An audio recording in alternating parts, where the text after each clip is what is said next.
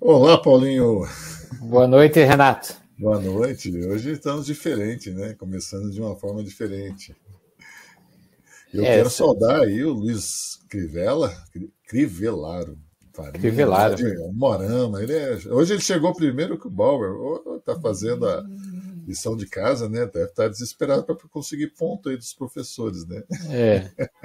o Luiz ganhou, não sei, não sei se você lembra, ele ganhou o livro da Fabiana, né? É, nossa.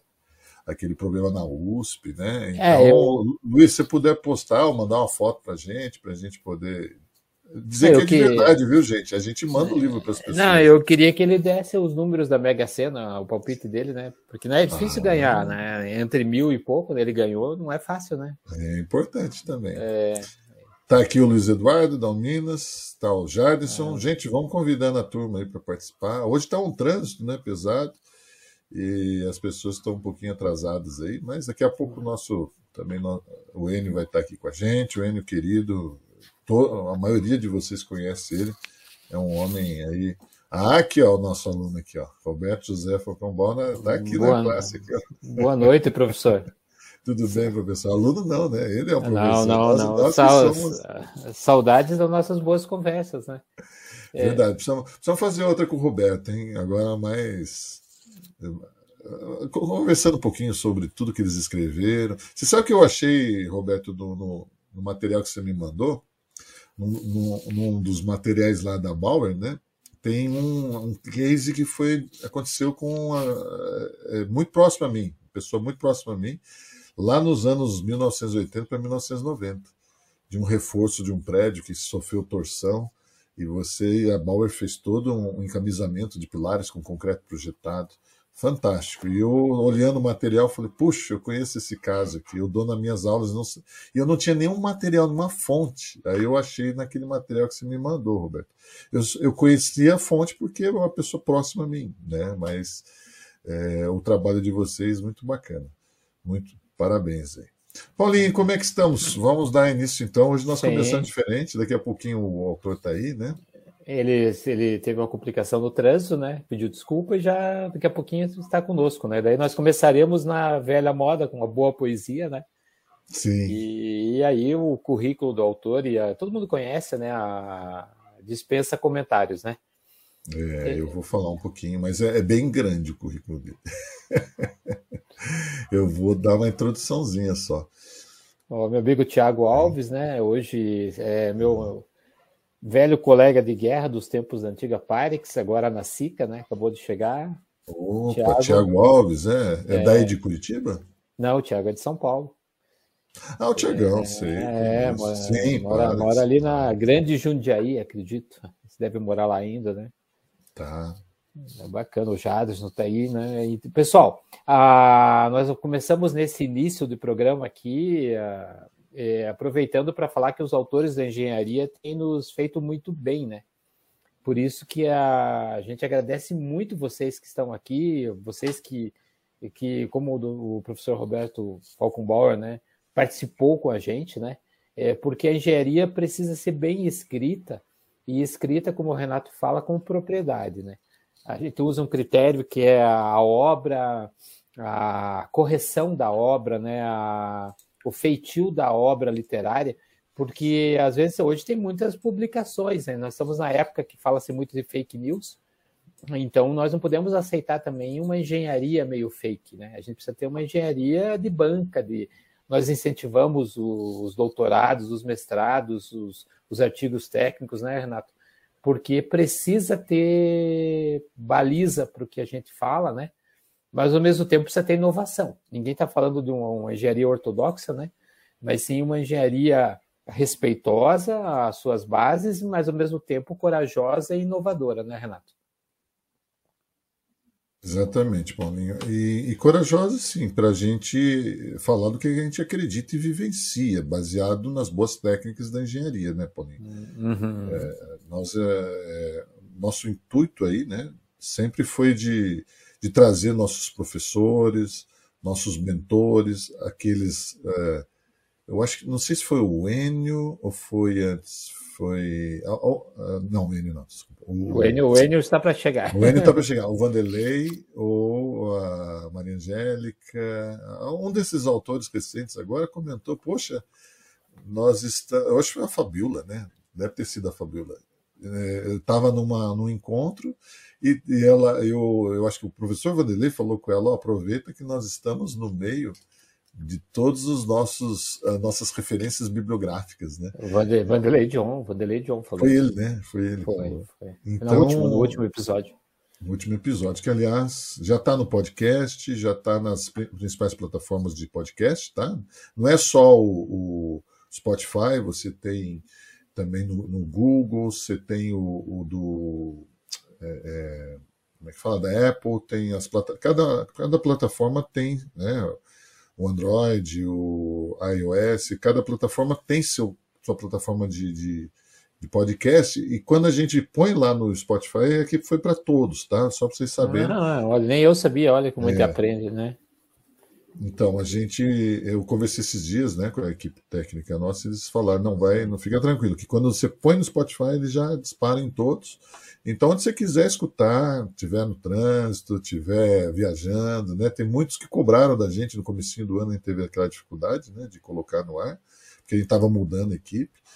É, fazendo umas mudanças na equipe, e aí é, agora está tudo certinho. O, o, último episódio do Vanderlei está lá, fantástico. Cada hora que eu escuto, já escutei as três vezes, Paulinho, é, é uma lição que a gente leva para a vida inteira. Viu?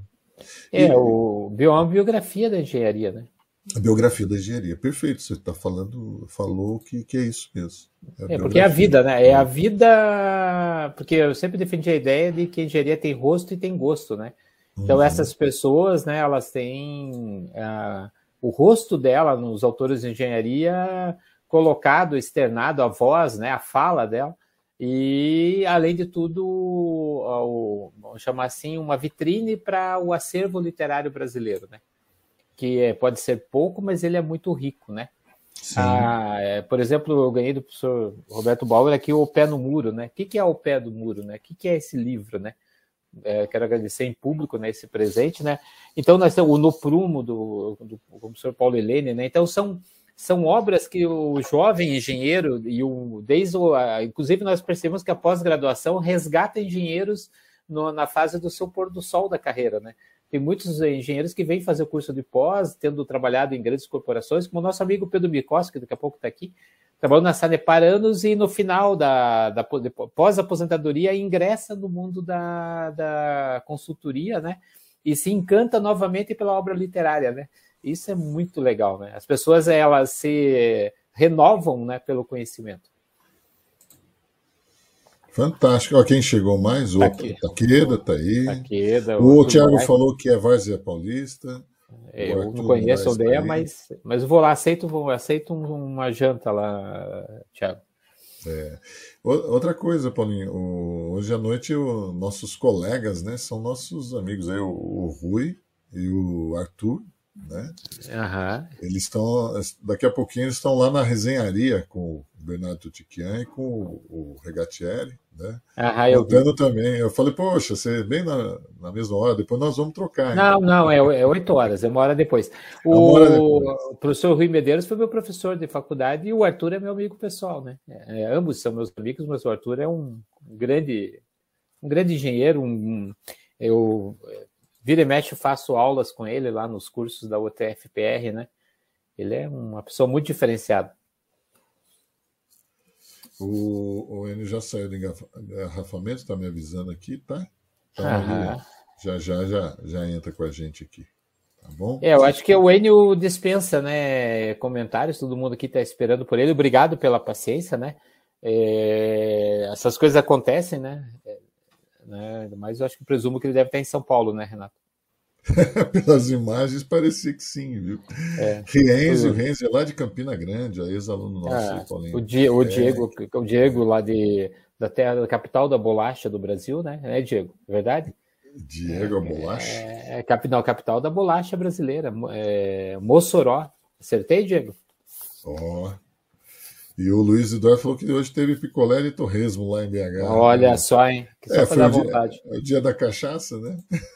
Ah, olha lá. O Luiz Eduardo está convidado, ele teve um case que ele postou no nosso grupo, né? Sobre um selante que ele constatou em loco durabilidade de 22 anos. Né? É, então eu falei para ele: é, lápis e papel na mão, Luiz. É, a gente precisa registrar esses cases de longevidade uhum. para saber se isso é regra ou exceção, né? Ah, então é muito importante, né? E o Diego Carvalho, além de ser da capital da bolacha, é meu colega de martírio, né? Torcedor do Botafogo, que nem eu. É, e nosso aluno do IMBEC, seu Renato Sade. É? É. Então. Está bem pertinho da casa dele, daqui a pouco ele começa. Mas ou ele chega aqui para gente. Paulinho hoje estava em reunião de comissão de norma, né? Só para deixar vocês avisados, a 13281, que é de caracterização de HMAS, já vai entrar em consulta pública, tá? Voltou hoje para o secretário. Então a BNT já fez as revisões, voltou para o secretário e o secretário já vai daqui a pouquinho. Então fiquem atentos, a 13281 é aquela que caracteriza a Gamassa. Ela vem tem cheia algum, de novidades. Hein? Tem algum spoiler assim? A turma está perguntando aqui no fone que tem. É. é. tem algum spoiler assim? Tem, tem vários spoilers. Agora ela é direcionada, né? Ela vai separar. É, é, é antigamente eram só tabelas soltas né, no ar. Olha quem chegou aí, nossa amiga Lídia Kreffer, é, é. CDTEC. Boa noite, Lídia. E ela. O Diego é da onde? Afinal, eu não entendi. Não é o é, Diego. Mossoró, Mossoró. Ah, terra da bolacha? Por que? É, capital da bolacha, a melhor bolacha do Brasil. Estou esperando aqui, Diego. Ah, é verdade, lembrei. Durante a aula eles levaram, né? A é, levaram a bolacha. Aí eles falam bolacha, bolacha igual o paulista? Eles não falam é, biscoito? É, é, bolacha, né, Diego? Ele falou que você acertou. Não, Botafoguense você conhece, a gente, nós somos poucos, né? Mas somos né, estrelas solitárias, né, Diego? Uhum. Então, o... o que acontece? Olha lá, participei de uma das reuniões da referida norma. Participou, né, Diego? Bacana. Que é, é a norma ela vem cheio de, é, é, de novidades, no sentido que agora, Paulinho, na hora que você comprar, então, ou, ou você comprando argamassa industrializada, ou você, ou sendo usinada, ou sendo argamassa é, que você vai virar ela na obra, você tem que ter documentação. Então, agora é uma obrigatoriedade da norma. É você ter a, a, todos, a, você vai ter critérios de recebimento dessa gama. Então, critérios obrigatórios e critérios informativos. Os obrigatórios, se eu não me engano, é aderência potencial atração, né, que é aquele feito em laboratório, é, retenção de água, se eu não me engano, módulo e capilaridade. Esses são os obrigatórios. Quer dizer, tudo que envolve durabilidade, envolve fissuração, eu, eu posso estar enganado, tá? mas se eu não me engano são essas, são quatro. E no estado, é, é, nos informativos, então vem os demais ensaios, que é densidade no estado é, fresco, umidade, é, retenção, retenção já foi, né? Ar incorporado, é, densidade do estado endurecido, resistência de é, a compressão, tração na flexão. Então, esses, e, vai ter dois ensaios, além da capilaridade, vai ter um de capacidade, eu nunca lembro o termo, é a capacidade do revestimento respirar. Eu, não vou lembrar o nome do ensaio, mas são novidades. Aí, essa novidade vai vir direto para 13749, que é a reunião que nós estamos é, participando, onde ela vai aparecer o, o, gráfico, por exemplo, de isopletas no Brasil, né? É, mas o gráfico de índice de chuva dirigida, feita pela professora, a, a professora Maria Ângela, é, lá da, do ITA, né? hoje ela, ela foi colega nossa da USP, hoje ela é diretora lá da, da pós-graduação, então ela está atualizando esse mapa para que você, na hora que fizer o, o, o projeto do teu revestimento de fachada, ou quem fizer, seja girado na obra, hein, gente? Até a massinha que você virar lá na obra vai ter considerações, edificação até dois pavimentos, de dois até é, é, é, 20 pavimentos, são 60 metros, depois para cima disso, então vai ter especificações diferentes, requisitos diferentes para diferentes situações de exposição e diferentes situações de, de pavimentação. Então ela, ela vem trazendo muita novidade para o mercado, eu acho que vai ser uma revolução. A gente está tentando deixar ela não tão teórica, bem prática, e interessante, Paulinho, a nossa discussão é sempre que as pessoas olhem ela, não, ah, isso é impossível de fazer e abandone. Não, é, é, é que, é, que você se sinta é, é Ensina, ensinado pela norma, né? É, ensinado, tipo... e, e, absorvendo uma coisa que não tinha, né, Paulinho? É o que a gente sempre pergunta. Você perguntou ontem para os alunos lá no Mackenzie: quantos ensaios de argamassa você faz? Gostou da pergunta? E quantos ensaios de concreto você faz? 100%. É. Argamassa, 0%. É. No máximo, um painel teste, né? Às vezes esse uhum. painel teste nem vai lá para a fachada. É, admite-se que o painel teste é o que está na fachada, mas a gente sabe que não é. Né? Então tem muita coisa ainda né, para se mudar, mas é... já, é, já é um passo grande, né? Já aumentamos a régua. Olha, tem muita coisa né, que, o, que a engenharia precisa fazer em relação ao embolso. Né?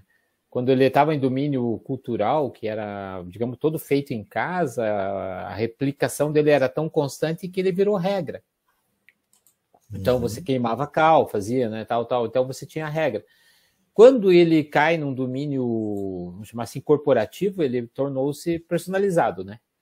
É, então aí a, precisa colocar parâmetros, né? Então é, eu acho que esse é o grande ponto que o mercado se ressente e explica, né?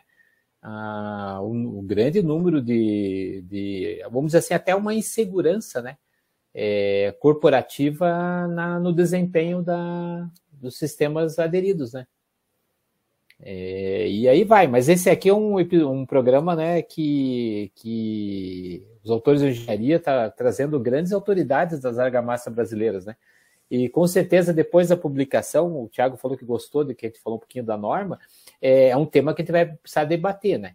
Autores de engenharia é um tema onde está aí, é uma grande plataforma aberta para Tá, falar também dos autores que escrevem as nossas normas. Nós temos convidados aqui no, na nossa agenda, né?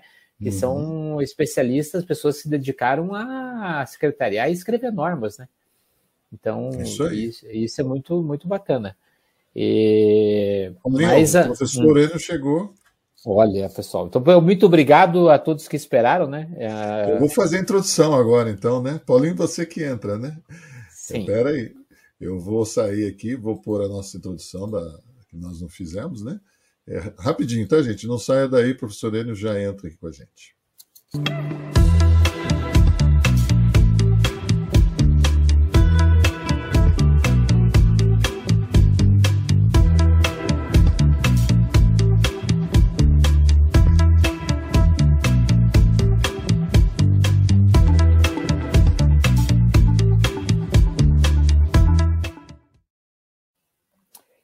Poema do concreto armado. O concreto é uma mistura uniforme de elementos, extremamente resistente à compressão, mas frágil à tração e torções. O concreto armado, por possuir uma estrutura de aço em sua composição, se torna muito mais resistente. Assim como o concreto, o homem suporta sobre si todas as tensões, conseguindo levar o mundo sobre suas costas. Mas se não possuir a alma, com suas convicções de aço, fica dividido em suas opiniões e acaba se rompendo ou até se corrompendo. No entanto, apesar do incômodo provocado por isso, vale dobrar-se em si mesmo, em busca do seu eu profundo, para enxergar de fora para dentro. Pensar é importante, queridos, mas infelizmente já não se faz necessário no mundo pasteurizado em que vivemos. Assim escreveu Rodrigo Roblenho, nos inícios dos anos 80 no pré dessa grande momento que a digitalização trouxe para as pessoas e até para a engenharia. Mas a engenharia, para o dia a arte e o concreto armado, é sim pensado e repensado de dentro para fora e de fora para dentro. Com certeza é um dos temas mais pensados da engenharia. Muito sobre ele é dedicado em busca da segurança e estabilidade das nossas obras. O concreto suporta valente a ação do tempo, as degradações, as tensões, e salta valente os vãos da arquitetura. E o nosso convidado, que aqui está, é um dos seus maiores pensadores, professores e autores do tema. Boa noite, professor. Boa noite, professor Enio. Boa noite, eu já estou com áudio aí com vocês? Já, já. Já estamos Opa, ao vivo, já, inclusive. Obrigado, é um prazer estar com vocês, queridos Renato e Paulinho, aqui nessa noite aqui para trocarmos ideias, conversarmos. É um grande prazer. Agradeço muito o convite. Sim. Peço desculpas à tua audiência, mas peguei um engarrafamento, né? Que eu ia mandando fotografias, né, para o Renato. É. Um engarrafamento que não, Paulo, não, né? é, não é tão normal assim. É normal um certo engarrafamento, mas eu fui surpreendido com um engarrafamento anormal ali naquele horário. Sim. Mas já foi tudo resolvido. Renato, você percebeu que, na verdade, ó, você tem que mudar a tua decoração. Olha a minha decoração e do professor. Né? Nós estamos no mesmo design, né? Olha ali, ó. É verdade. É. Isso que é harmonia, né, professor? Isso que é harmonia. É e eu verdade. vou falar um pouquinho então, do professor N aqui, né, Paulinho? Deixa eu falar um pouquinho do currículo dele. Nosso convidado, então, é pós-doutorado né, na Norwegian University of Science and Technology da Noruega, NTNU, em 2009, e pela sua dedicação nas áreas de concreto, reabilitação, patologia, estruturas de concreto, recebeu várias menções honrosas no exterior, Venezuela em 97, México 2003, Paraguai 2007, Portugal 2015. É, é, depois você me corrige a data aqui, mas no Brasil recebeu o Prêmio Nacional de Destaque em Ensino e Engenharia 2005 pela Federal de Pernambuco, é isso mesmo, né? Isso mesmo. E o Prêmio Nacional de Destaque em Engenharia no campo de pesquisas do concreto e materiais constituintes, que é o Prêmio Falcão Bauer, que é dado pelo Ibracon, em 2005. Agora, essa data que você me corrija. Doutor honoris causa recebido no Peru devido à sua participação nas obras da Copa do Mundo 2014 2016, e Olimpíadas 2016. Então, Copa do Mundo 2014 aqui, né? Olimpíadas 2016. Ele recebeu essa. Quando foi que você recebeu? 2013, quando essas obras já estavam já é, finalizadas praticamente, né? Ah, Copa do... 2013. É, porque tá no, na casa, é o caso da Copa do Mundo, um ano antes tem aquela Copa das Confederações, né?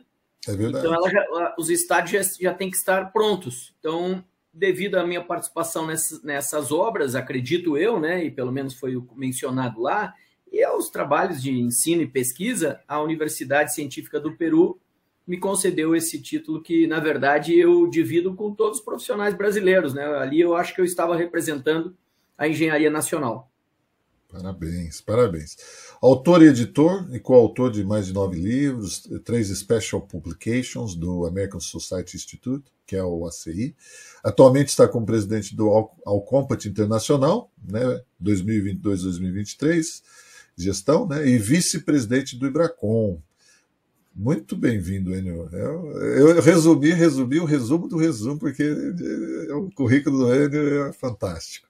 E é uma honra para a gente tê-lo aqui, um amigo aí, um parceiro, e um professor que eu fui professor junto com ele numa instituição e eu, eu, eu vinha depois, ele vinha antes.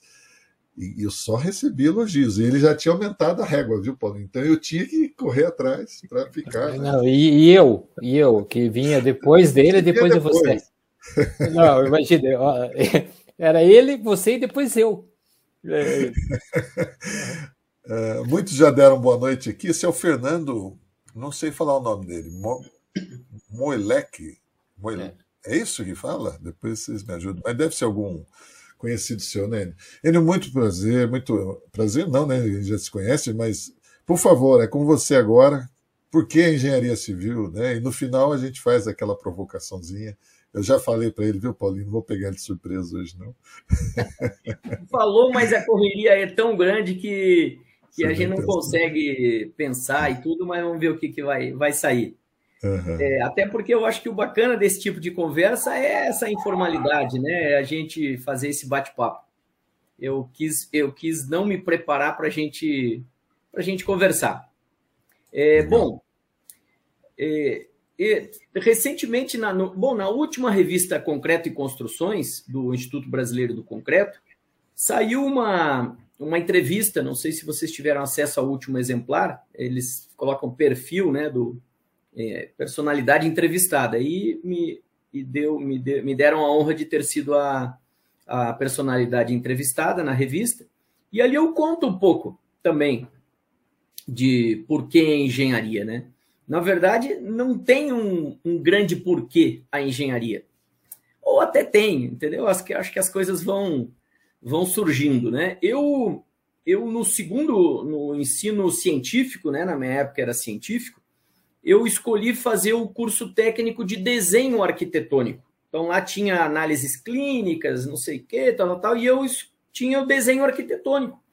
E eu resolvi fazer o desenho arquitetônico porque um tio meu trabalhava com construção civil. Assim, casas, fazia eventualmente, fazia uma casa aqui, uma casa ali. E aí eu resolvi fazer o desenho arquitetônico, mas não era uma coisa resolvida na minha cabeça.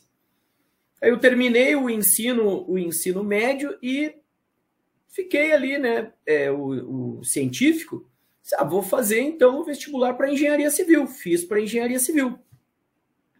Mas não era assim uma convicção tão grande. Certamente veio daí, né, de, de, de, de ter feito desenho arquitetônico, o curso técnico, e depois ver o meu tio trabalhando com construção. Mas eu não tinha, assim, nenhum engenheiro, ele não era engenheiro civil, nem arquiteto.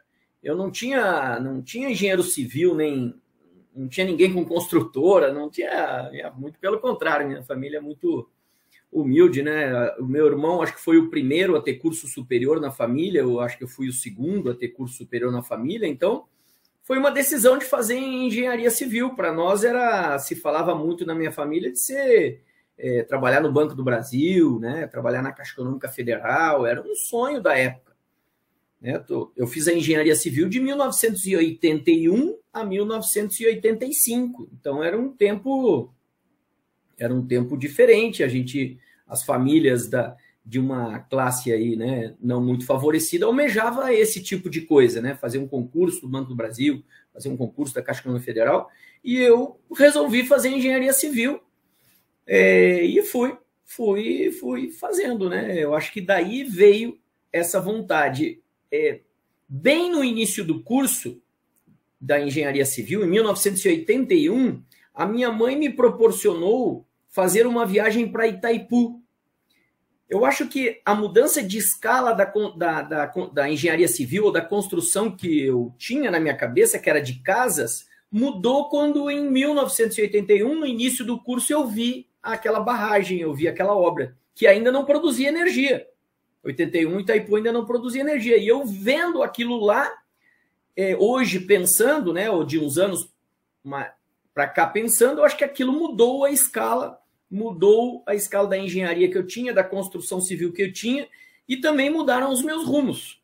Mudaram os meus rumos na construção civil, assim, de forma não pensada, empírica.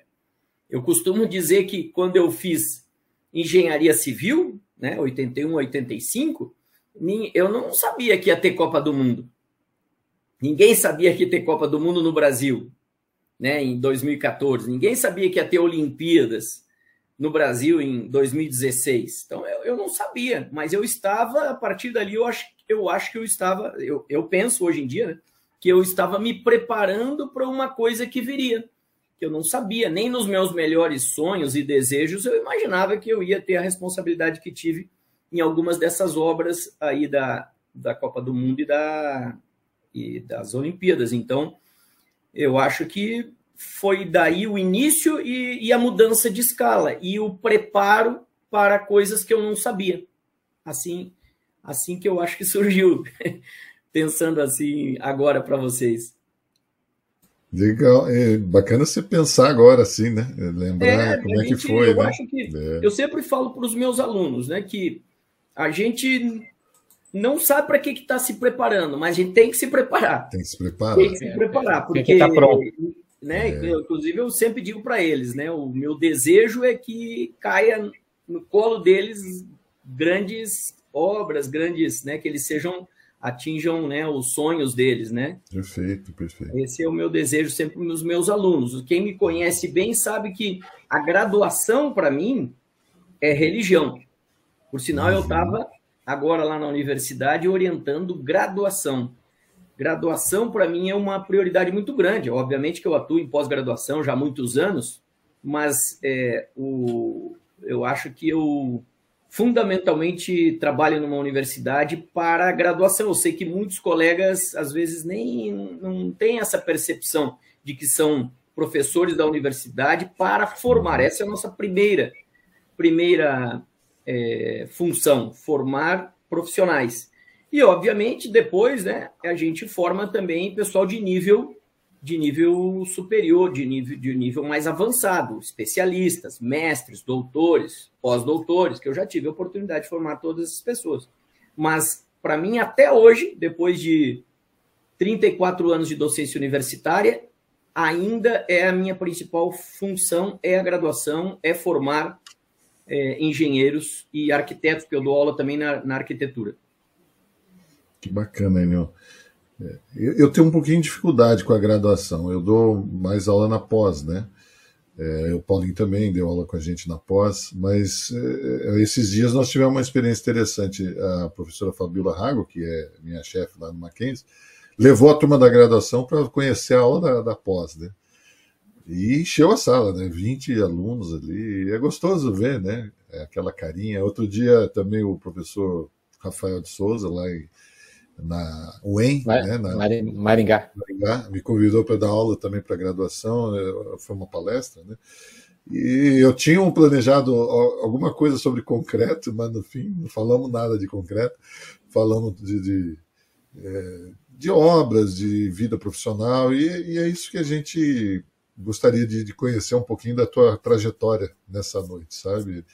Porque é, é, o que a gente tem percebido hoje é o 35 episódio né, dos autores, e eu fico feliz porque grandes nomes como vocês né, fizeram, fazem a história da, da nossa engenharia, estão deixando um grande legado, e esse legado, e a gente conhece muito pouco da, da biografia de vocês. E a biografia de vocês é que nos estimula a continuar. Né? É, não é fácil ser engenheiro nesse país, né? Não. É, tem umas crises no meio da carreira, assim, umas duas, três crises, né? Umas décadas perdidas, mas. É, é... Eu, a minha própria entrada na, na área acadêmica, né? Eu, eu trabalhava numa construtora. Trabalhava numa construtora, final do curso de graduação e, e, e depois de formado.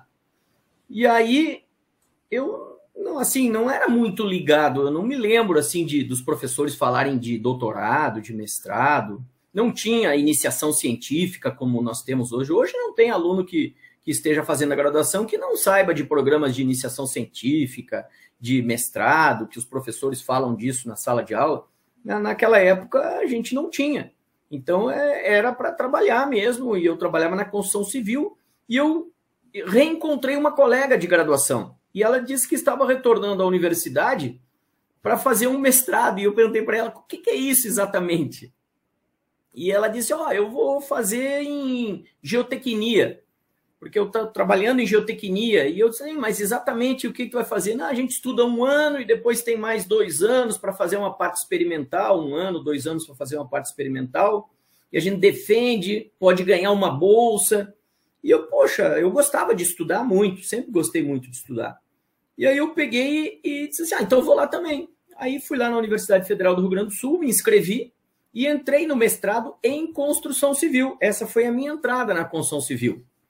Agora, essa não foi, não foi o meu divisor de águas para trabalhar no que eu trabalho até hoje, que é em patologia e terapia das construções, que é em reabilitação de estruturas de concreto. Não foi aí o divisor de águas. O divisor de águas, na verdade, foi um curso de especialização em patologia das construções que eu fiz no Instituto Eduardo Torroja, em 1988. 1988, antes de eu defender o mestrado, que foi em 89. Então, 88, só para que aí né, a gente se situe, 88 existia a Iugoslávia, existia a Tchecoslováquia, existia a União Soviética. Então, o mapa da Europa era outro. Esse era o cenário ali do, do tempo que eu fui para a Espanha fazer no Instituto Eduardo Torro, fazer esse curso de especialização. E o que, que me motivou? Eu estava ali no mestrado, na URGS, estudando é, Álvaro Garcia Messeguer, é, Cânovas, Calaveira, Carmen Andrade, Por sinal, falei com ela agora há pouco, hoje à tarde, pelo celular, assim, ao vivo. Olha que maravilha, né? Liguei o celular, apertei na câmera e ela atendeu. Imagina, a Carmen Andrade me atende pelo telefone, que ao vivo, e a gente fala. Pô, olha que, que prazer que é a gente ter amigos, né? Fa fazer amigos. E ela foi minha orientadora de doutorado junto com o professor Paulo Helene, ou melhor, o professor Paulo Helene aqui no Brasil e ela lá na, uhum. na Espanha. Então, que foi um programa sanduíche. Então, assim, chamei até minhas alunas que estavam ali na, na no laboratório trabalhando. Sim, eu falei, vem aqui, com quem vocês estão referenciando aí, que é a pessoa que mais publica no mundo em construção, vem aqui e fala que ela. Mas ela está aí no celular, eu tá. Olha aí, que maravilha, que bacana. Que então, é, Maria isso... Alba espanhola. É, é a Maria Alba, Maria Alba espanhola. É, exatamente. Então veja que que isso que foi o, o, meu divisor de águas. Às vezes a gente diz assim, ah, será que foi o... Tem, gente, tem muitas pessoas foi, foi na fase de mestrado que houve aquele, aquela mudança, ou na fase de doutorado, a minha não. A minha foi antes. Foi quando eu fiz a especialização que eu me apaixonei por essa área de patologia e terapia das construções, que hoje outras pessoas é, até chamam de outros nomes, mas na verdade, originalmente, é patologia e terapia das, da, da, das, das, construções, das, construções, das edificações, e depois vem outras ramificações, né? E, e aí eu estava tendo aula, Paulinho, com as pessoas que eu lia no livro. Isso foi o que me motivou. Eu posso, se a gente tiver tempo, eu posso contar como é que, como é que foi tempo essa, é todo. todo essa ida. tempo é seu. Tempo todo é, só me permita uma pergunta, acho que agora Sim. eu queria pegar o link dessa pergunta. É, como mundialmente se chama, afinal de contas? É terapia, patologia, patologia das Patologia e terapia das construções. Para nós nome, que trabalhamos com mundial? concreto, é patologia e terapia das estruturas de concreto. Perfeito. É bom a gente. É, uma coisa que a gente defende muito, professor, é a nomenclatura, a, uhum. o glossário técnico, né? A gente, claro que surgem ideologismos, né? É uhum. normal, as pessoas se expressam somente quando se ocidentaliza alguns termos internacionais, né? Mas nós temos, em autores da engenharia, nós temos o, o privilégio de trazê-lo aqui, trazer Hércio, trazer Sabatini e podemos pegar o DNA da etimologia do glossário, né? Então, na, na sua contribuição, terapia e patologia. É, patologia, né? Estuda as patologia. origens, né? As causas. Origem, o que, que é? São cinco origens: planejamento, projeto, materiais, execução, uso e manutenção, origem. Agora, causas já tem um monte, várias causas em cada uma dessas origens, né? Eu, isso que eu estou falando é sobre a ótica da Associação Brasileira de Patologia das Construções, a Alcompat Brasil, e sob a ótica da Alcompat Internacional, Associação Latino-Americana de Controle de Qualidade, Patologia eh, e Reabilitação da Construção, Recuperação da Construção sob a ótica da, dessas instituições. A gente trata o tema assim, né? Perfeito, muito ótimo. Podemos seguir. Quanto continue nos encantando com. Que isso, pô. Eu, eu, vocês têm que me controlar, porque eu falo muito, conto muita história. Falo Mas essa é a história, a história é sua hoje. É. Por favor. Olha, olha, só, então, e, olha como a história, né? Eu tomei conhecimento que existia esse curso fazendo o mestrado. Quando o professor Paulo Helene foi ministrar aula lá no mestrado em construção civil na Universidade Federal do Rio Grande do Sul, ele não era doutor ainda. Isso é, foi em 1986, quando ele foi, foi convidado para ministrar aula lá. E ele foi ministrar aula lá e é, eu disse, poxa, que bacana isso aí. Propôs um trabalho de laboratório onde o professor Campanholo, querido professor Campanholo, é, ori foi orientava o trabalho no laboratório, o professor Paulo Helene ia lá para ministrar a disciplina, e eu fui para o laboratório, queria ir, fui fazendo, fiz aquela disciplina, adorei. E o professor Paulo Helene disse assim: Olha, eu fiz um curso de patologia das construções. Ele fez em 77, eu acredito, ou 78, uma coisa assim, que é o uhum. mesmo curso que o Falcão Bauer fez também. E eu, poxa, Falcão Bauer, professor Paulo Helene, fiz.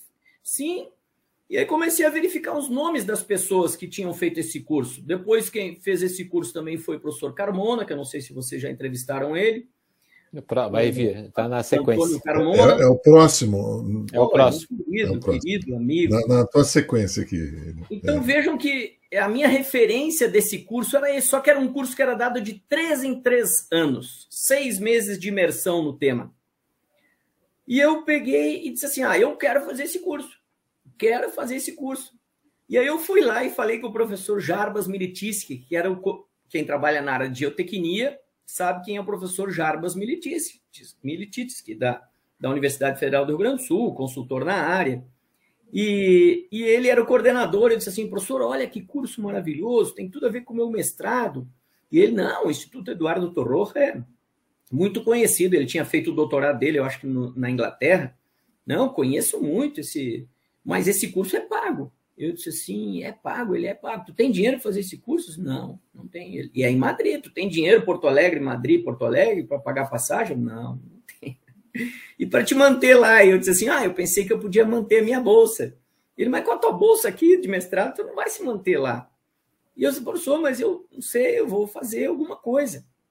E aí o professor Paulo Helene de novo e o professor Lande, né, é, estimado professor Lande da, da USP, é, os dois me ensinaram ali o caminho das pedras. Eu solicitei uma passagem para o CNPq e solicitei, aí eu mesmo descobri, uma bolsa da AS, Agência Espanhola de Cooperação Internacional, que dava bolsa para este curso. Ah, vou pedir, né? Vou pedir. Fui lá, fui pedindo, né? Fazendo os formulários, preenchendo tudo à mão, mandando pelo correio e pedi. E fui lá e disse para o professor Jarbas Benedito, professor Jarbas, eu pedi isso aí. Tá. E ele, não, vai lá, vai para o laboratório, vai fazer o teu trabalho. Era sobre injeção de adesivos epóxi em fissuras passivas. Era sobre fissuras nas estruturas de concreto, meu mestrado. E aí, um belo dia, eu recebi um telegrama. Não sei nem se a nossa audiência aqui sabe o que é um telegrama. Vinha um papelzinho assim, que tinha, era transparente, quase que um papel celofane, assim, em cima, que uhum. era tudo com palavrinhas, vírgula era VG, e eu peguei e recebi na minha casa aquele telegrama dizendo que a, o CNPq tinha me concedido a passagem Porto Alegre, Madrid, Porto Alegre. Eu saí correndo, vibrando. Fui lá, professor, olha aqui, consegui a passagem. E ele, sim, mas e o. E o. E para pagar o curso? Eu só, ah, eu pedi também, mas e a bolsa? Ele disse: ah, se tu conseguir a passagem, se tu conseguir a bolsa do coisa, se tu tiver com a tua parte experimental pronta, tudo bem, vai com a tua bolsa de mestrado, mas tem que ver como é que tu vai te manter lá seis meses. E eu, não, tá bom então. Aí continuo trabalhando no laboratório. Um outro belo dia, recebi outro telegrama da AS, concedendo-me a bolsa para fazer o curso, que era da. o curso era para 30 profissionais latino-americanos de três em três anos. Pô, recebi aquela bolsa, eu me explodia de alegria, explodia de alegria. Eu nunca tinha feito uma viagem de avião. Nunca. Minha primeira viagem de avião foi uma viagem internacional. Aí eu fui lá e falei, professor, professor Jarbas, ó, consegui. E ele parou, né, assustado, vai ter que manter minha bolsa de mestrado do Brasil para ficar lá. E aí ele disse assim: Não, mas o teu trabalho experimental, senhor professor, não terminei. Ele, não, mas tem que terminar, senhor professor, mas agora eu não durmo mais, eu vou ficar nesse laboratório aqui e não vou.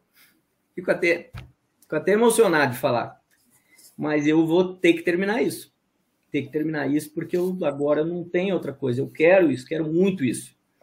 Eu queria tanto isso, queridos amigos, que eu tenho uma cena na minha cabeça que é no aeroporto Salgado Filho, por algum motivo, eu não sei qual que é, eu abri a minha mala e dentro da minha mala tinha uma frigideira. Frigideira. Por que uma pessoa vai levar uma frigideira, né, para uma viagem como essa? Certamente estava pensando que não queria ter, né? Difícil até falar isso. Mas eu um ovo eu tenho que fritar, mas eu vou ter que fazer esse curso. É isso aí. Em e busca fui. dos sonhos, né? É. E fui. Fui, né? Eu não sei nem se o meu sobrinho, que hoje é engenheiro civil, está me escutando aí, mas ele foi estudar na Europa também, com uma bolsa boa. A gente se falava pelo celular, né? Vendo. Naquela época eu enviava uma carta para minha mãe de lá, né? Falar por telefone era caríssimo. Então eu enviava uma bo... eu enviava uma carta para ela, demorava 15 dias para chegar, ela me respondia outros 15 dias. E assim ia lá no instituto, eles deixavam eu ligar, acho que eu liguei talvez pelo lá no instituto umas três vezes, quatro vezes para ela, né? Porque era muito caro. Mas então essa é, é a história, é a história de como que eu fui para lá e qual foi o divisor de águas. Aí quando eu voltei, eu voltei a eu voltei eu voltei com esse contato com essas pessoas que hoje eu falei com a Carmen Andrade, que eu publico com a Carmen Andrade, que eu tenho a liberdade de ligar para o Canovas, que é um amigo, né? Que é um amigo que eu ligo para ele, que tive a oportunidade de estar com o nosso também saudoso Messeguer, né? Uma pessoa que também que eu tinha uma amizade, a gente fez a tradução do livro do Messeguer, aquele livro do Messeguer, do Álvaro Garcia Messeguer, que é controle de qualidade, em lá, devo ter por aí, daqui a pouco talvez eu mostre, é, controle, de, controle da qualidade, controle e garantia da qualidade na construção, onde o professor Paulo Helene e o professor Carmona trouxeram ele para o Brasil, né, para ele ministrar curso, e aí a gente traduziu o curso, traduziu o livro. Eu recebi o pagamento da tradução com um cheque na mão do, do Alfredo Falcão Bauer, ele fui lá no, na Alfredo Falcão ele me deu o cheque assim de pagamento. Eu não devia nem ter descontado, eu devia ter ficado moldura. com aquele cheque, né? Moldura, eu, moldura, né? moldura. Mas a tempo de vacas não, magras era. Não, não xerocou, não, xerocasse, né? Então, o livro é, né, é, tradução do professor Carmona, do professor Paulo Helene, também, mas minha também, né? Muito minha também, sinto assim. É, e aí vejam que essa ida me fez di, direcionou o meu trabalho, direcionou o meu trabalho. É, é, eu acho que viabilizou o meu contato com a América Latina, viabilizou o meu contato com a América Latina, abriram-se as portas da América Latina, eu diria. Mas eu não sabia, eu só sabia que eu queria fazer um curso. Eu tenho certeza que se hoje eu tenho esses amigos e, e, e contato com eles e sou convidado para na América Latina para ministrar palestra, né? Agora em outubro eu vou para Bolívia, em, em novembro eu vou para o México. É porque eu aprendi o idioma, porque eu fiz amizade com essas pessoas, né? Com essas pessoas que acabaram que que me ajudam até hoje, né? São pessoas que me ajudam até hoje, que eu mantenho uma relação de amizade, mas técnica e científica também, que certamente foram responsáveis por eu chegar à presidência da, da Alcompat Internacional, né? atualmente, tu, ao, ao, me apresentar, tu falaste isso. Né? Esse, esse foi o, um pouquinho da história que eu queria contar para vocês de como que eu cheguei lá no Instituto Eduardo Torroja e como que, né, primeiro foi como, por que a engenharia, agora por que a patologia e terapia das construções, foi por isso. Claro que depois fiz o mestrado em, em nesse tema, é, eu vi o podcast do professor Elton Bauer, eu vi ele dizendo que foi o primeiro orientado do professor Paulo Helene. Há controvérsias. Opa, há controvérsias. Opa, Há break news, break news, Paulinho. Atenção. Pois é, eu acho que foi o professor, foi o professor é, Sbrig Neto, né? O querido Cláudio Sbrig Neto, eu, eu acho que foi o primeiro, é, e eu acho que eu fui o segundo, porque se a gente abrir o Lattes lá, o, o, orientador de mestrado do professor Elton Bauer foi o Silas, professor Silas, de mestrado. Hum. E se o orientador de doutorado dele foi o professor Paulo Helene, então certamente já não foi o primeiro, porque de mestrado o Paulo Helene foi meu orientador. E de doutorado também foi o professor Paulo Helene. E eu defendi o mestrado antes do. Um ano antes do querido amigo Elton Bauer, um ano antes do querido amigo Vanderlei John, um ano antes da querida amiga é, Denise Dalmolin, portanto, se a gente colocar ali no tempo e olhar até no Lattes, eu não sei se o Paulinho já está até olhando no Lattes. Não, eu estou olhando, eu tô olhando o VAR. É, sabe o VAR? É o VAR né, para ver é quem está traçando a linha do VAR. É, então, ver quem tá na eu, frente. eu, assim, assim eu acho, né? Pode ser que o VAR depois aí descubra é. que não é. Mas pelas datas, né? Levando em consideração que, o Elton Bauer defendeu o mestrado antes do que eu, mas o orientador não era o Paulo Helene, era o Silas. Mas e... o, O importante é que são três gaúchos. Tem três gaúchos aí na, na disputa. É, tem três. Tem, não, e tem, mas tem um Paulo, acho que ele é paulistano, né? O Claudio Brigg. Né? É, ah, sim, não, mas eu falei o Vanderlei John, o Elton Bauer. E, Elton Bauer. Né? É, e também é, tem a Denise Dalmolin. A Denise Dalmolin. É, Denise. Há quatro gaúchos, quatro. É, porque todos, todos eles, na verdade, defenderam o mestrado antes de mim. Mas o doutorado eu me adiantei, eu defendi antes deles. Meu doutorado é de 94 e o deles é de 95, dos três. Olha lá, que bacana. O que é, mas o que é válido aí, né? Que a gente já tem de consenso, né? a importância né, nas suas falas é da, dos nomes, dos autores, as referências. Ah, foi uma, uma geração é... de ouro, né? Assim, a gente. É, são os ícones, são ícones, são ícones. Me, né? Me, tirando disso, imagina, a professora Dalmolinha é uma referência né, para todos nós, o professor Vanderlei John, uma referência para todos nós, o professor Elton Bauer, uma referência para todos nós, o professor Claudio Brigg, uma referência para todos nós, ou seja, vocês vejam que aquela época que a gente entrou lá na USP, aquele laboratório não era essa maravilha que é hoje. Não, não era, não tinha praticamente nada ali. Era o, era o. Temos que também citar muito né, o, o Prudêncio, o professor Prudêncio, que foi, inclusive, defendeu antes de todos nós. O Prudêncio, na verdade, foi o que defendeu o doutorado antes de todos nós. Foi, inclusive, da minha banca de doutorado. Ele defendeu em 93 e eu defendi em 94. A gente a gente coordenava projetos de pesquisa. O Prudêncio coordenava um projeto lá da, de concreto projetado, eu coordenava um de reabilitação, de reparo, recuperação e proteção de estruturas de concreto. O dele era com o metrô de São Paulo, o meu era com a Fosrock, com a Fosrock. E o Rui Cremonini, que também não podemos deixar de citar, ele coordenava um outro projeto com a Encol. Com a Encol. Vejam que que era um grupo que hoje está em cada um nas suas instituições, aí são referências, né? E que Sim. ajudaram muito lá a construir o, o, laboratório, alavancar as pesquisas de materiais na, na, na Universidade de São Paulo. E claro que né, na frente de tudo isso estava o nosso mestre, o professor Paulo Helene. Né? Paulo Helene, é. é fantástico. Eu acho que essa é a, justamente, professor, essa é a grande proposta de trazê-lo aqui, trazer todos esses convidados, né?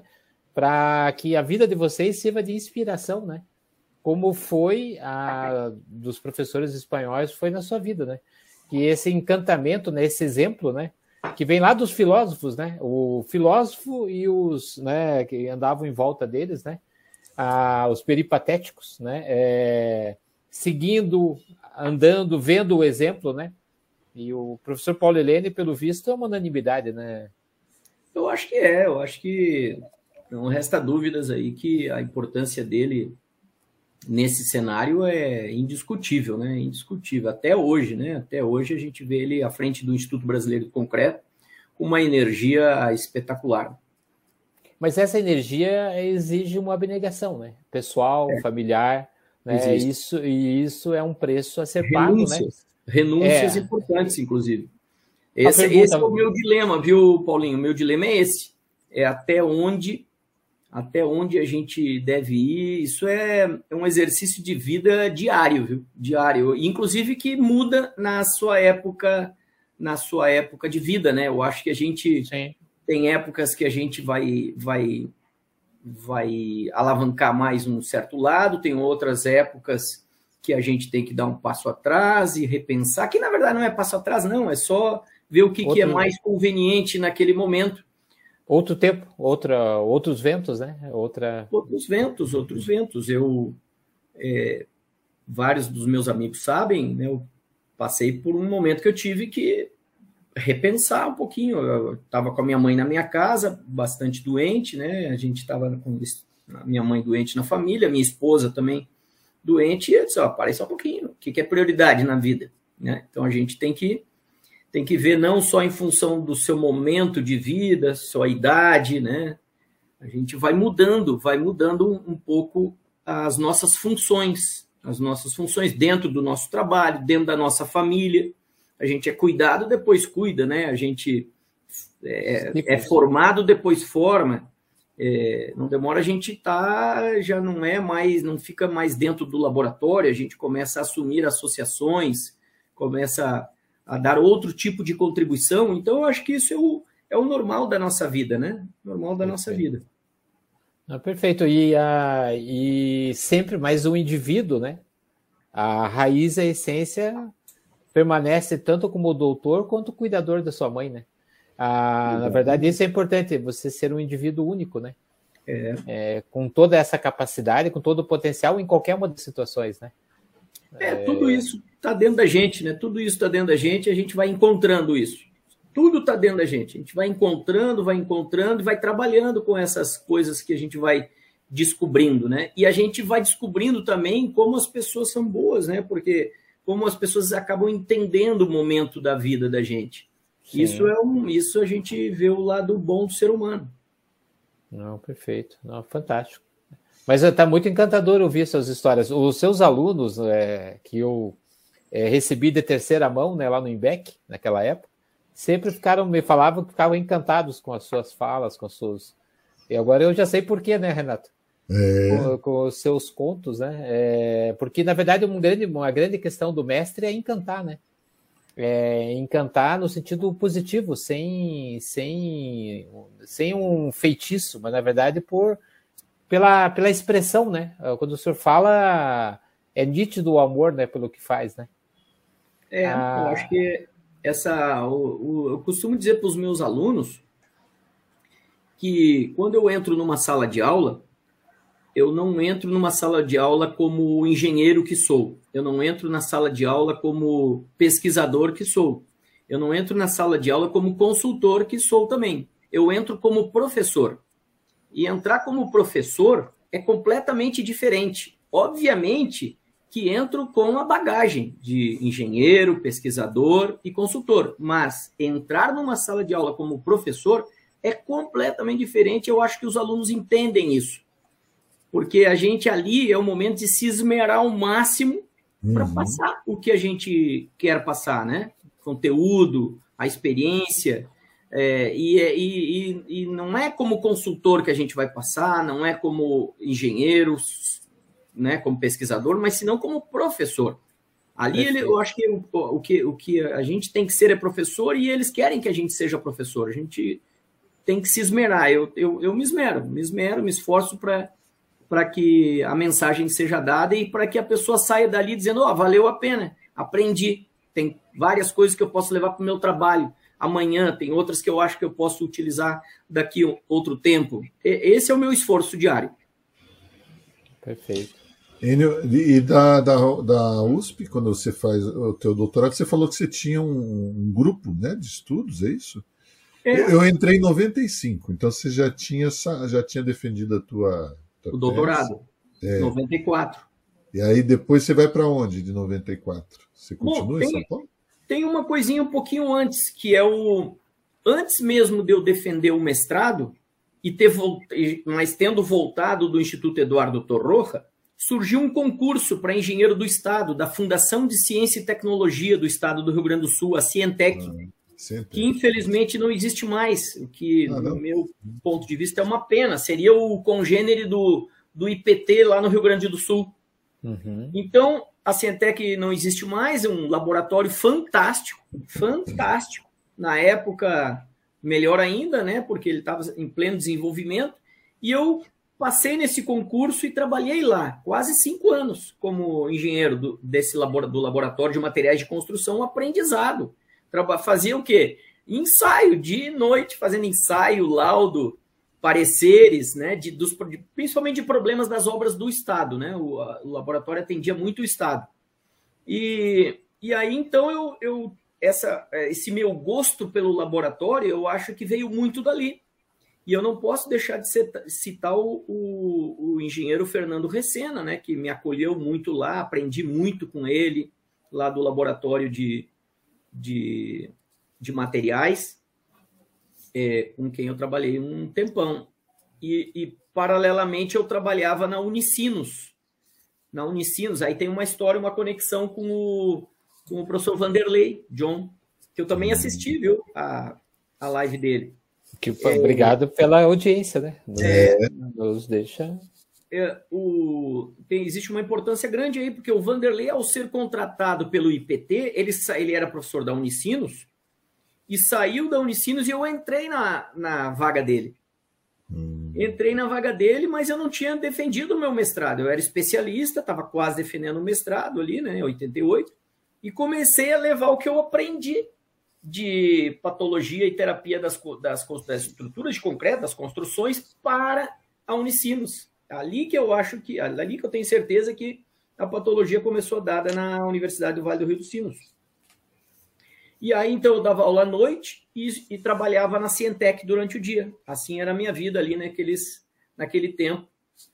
Depois surgiu, eu terminei o doutorado e o professor Heinemann, da Universidade Federal do Rio Grande do Sul, e a professora Denise Dalmolin, mesmo a Denise ainda sem ter terminado o doutorado, eles fizeram um projeto para o CNPq para que eu atuasse em pesquisa e docência lá no mestrado, no NORI.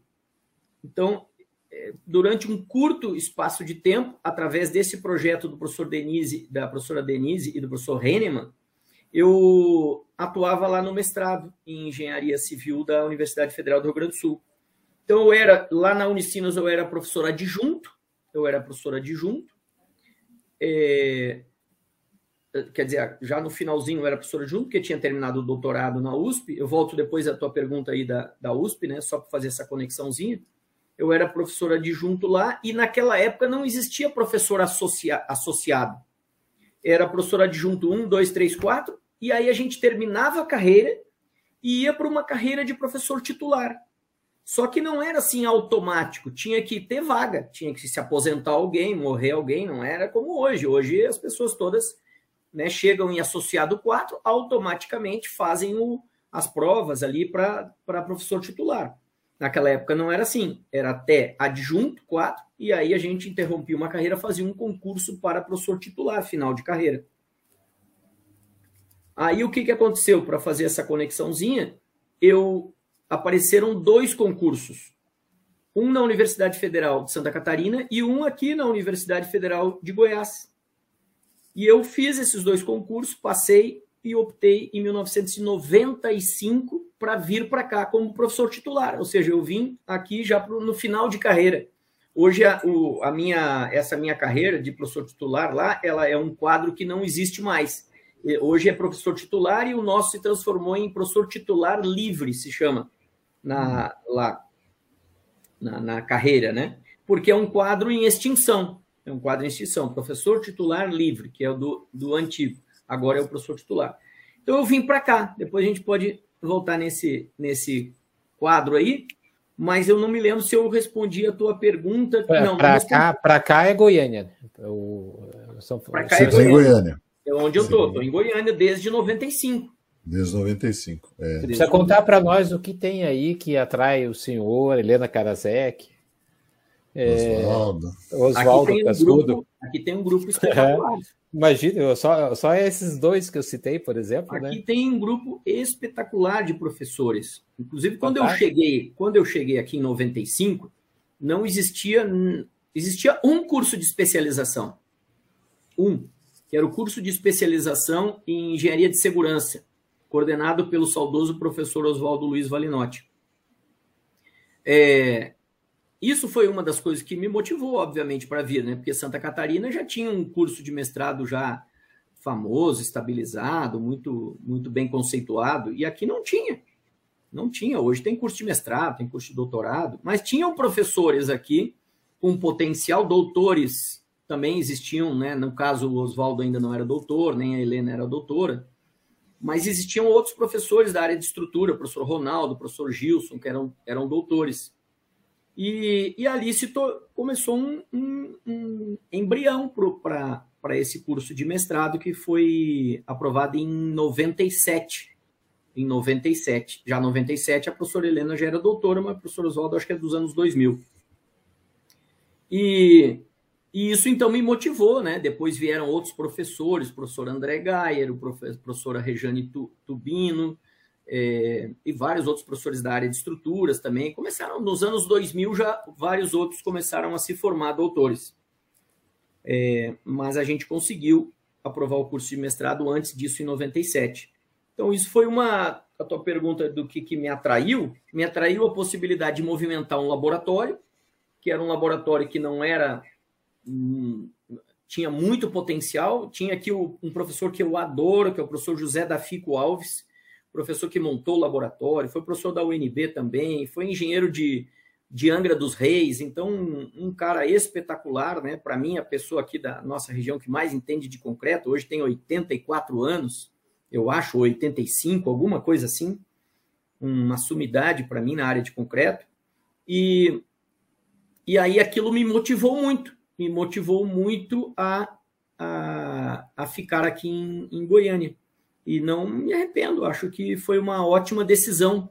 É, é, eu estava lá no Rio Grande do Sul e pensava assim, poxa, como é que vai ser, né? Será que eu vou ficar afastado de tudo? Muito pelo contrário, eu acho que eu me aproximei, por exemplo, do, do Sudeste, aqui é mais próximo até de São Paulo, me aproximei muito do Nordeste, né? Muitas pessoas do Nordeste vieram fazer mestrado aqui comigo, aí de, de, no, de 90 e, 98, 99, 2000, 2001, 2002, 2003, 2004, muitos vieram aqui fazer mestrado comigo, hoje são professores de universidades, né, de várias universidades. Então, é, isso me atraiu muito. Mas a minha, no início, já que nós estamos só entre nós três aqui, né, para não espalhar muito, é, eu a minha intenção era voltar. Eu pensava assim em voltar, ficar um tempo e voltar. Mas aí eu casei, pessoal. Aí eu casei aqui, aí casei. Hoje eu tenho dois filhos que eu digo que são goiuchos, o Pedro e a Carolina. Goiuchos. E aí fui ficando e hoje fico aqui, né? Uhum. Então ela é goiana. Sim, a Aninha é goiana, é professora da, da Universidade Estadual de Goiás, ela é doutora, trabalha com bambu, com materiais ah, é, alternativos, não convencionais. Vou aproveitar a tua audiência aqui para dizer que em novembro vai ter o Seminário Nacional do Bambu. Olha o só. Último, o último foi em 2015 e reuniu 1.500 pessoas em Goiânia. 1.500 inscritos. Vai Quando ser vai aí ser? em Goiânia? Quando? Quando vai ser? Vai ser de é, novembro, vai ser ali por 11 a 14 de novembro, alguma coisa assim, tá bom? É, Importante é da rede, é da rede nacional do, de bambu.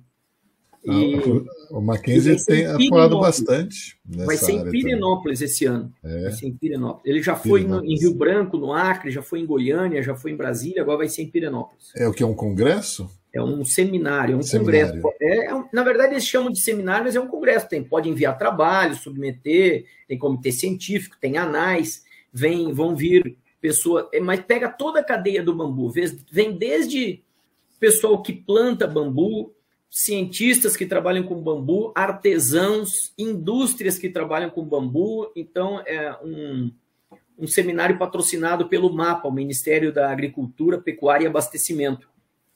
Fantástico. Ontem eu, vi, ontem eu vi uma bicicleta de bambu. É, vem é. pessoal, vem pessoal de São Paulo, vem pessoal do Rio de Janeiro. O último, acho que tinham quase todos os estados brasileiros representados. Esse ano vem o pessoal da China, pessoal da, da Colômbia, que trabalha muito com bambu.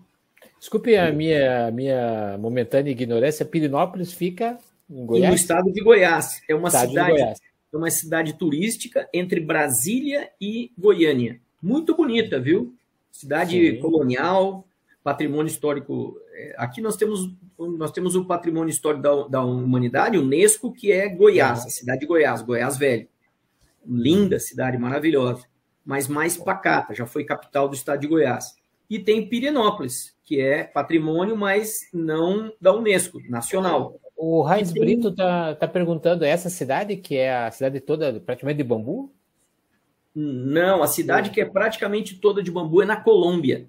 Ah, na hum. Colômbia. É o que eu conheci, a Armênia.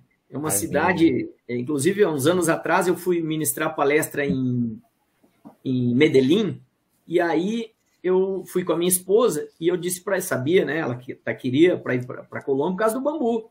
E eu disse assim para eles: Ó, oh, eu vou, pessoal, mas só tem uma coisinha. Eu queria, depois do congresso, que a gente passeasse no eixo cafeteiro, no eixo cafeteiro. Ah, por quê, professor? Quer ir para o Henrique Cafeteiro? Vamos ficar em Medellín, vamos para Cartagena de Índias. Eu já conhecia, já, eu, um dos países que eu mais visitei foi a Colômbia. E aí eles disseram, não, tudo bem, então vamos viabilizar. Expliquei que a, que a minha esposa trabalhava com bambu. Estou contando mais história para vocês. Legal, está maravilhoso. Aí, eu peguei e saímos de Medellín, né?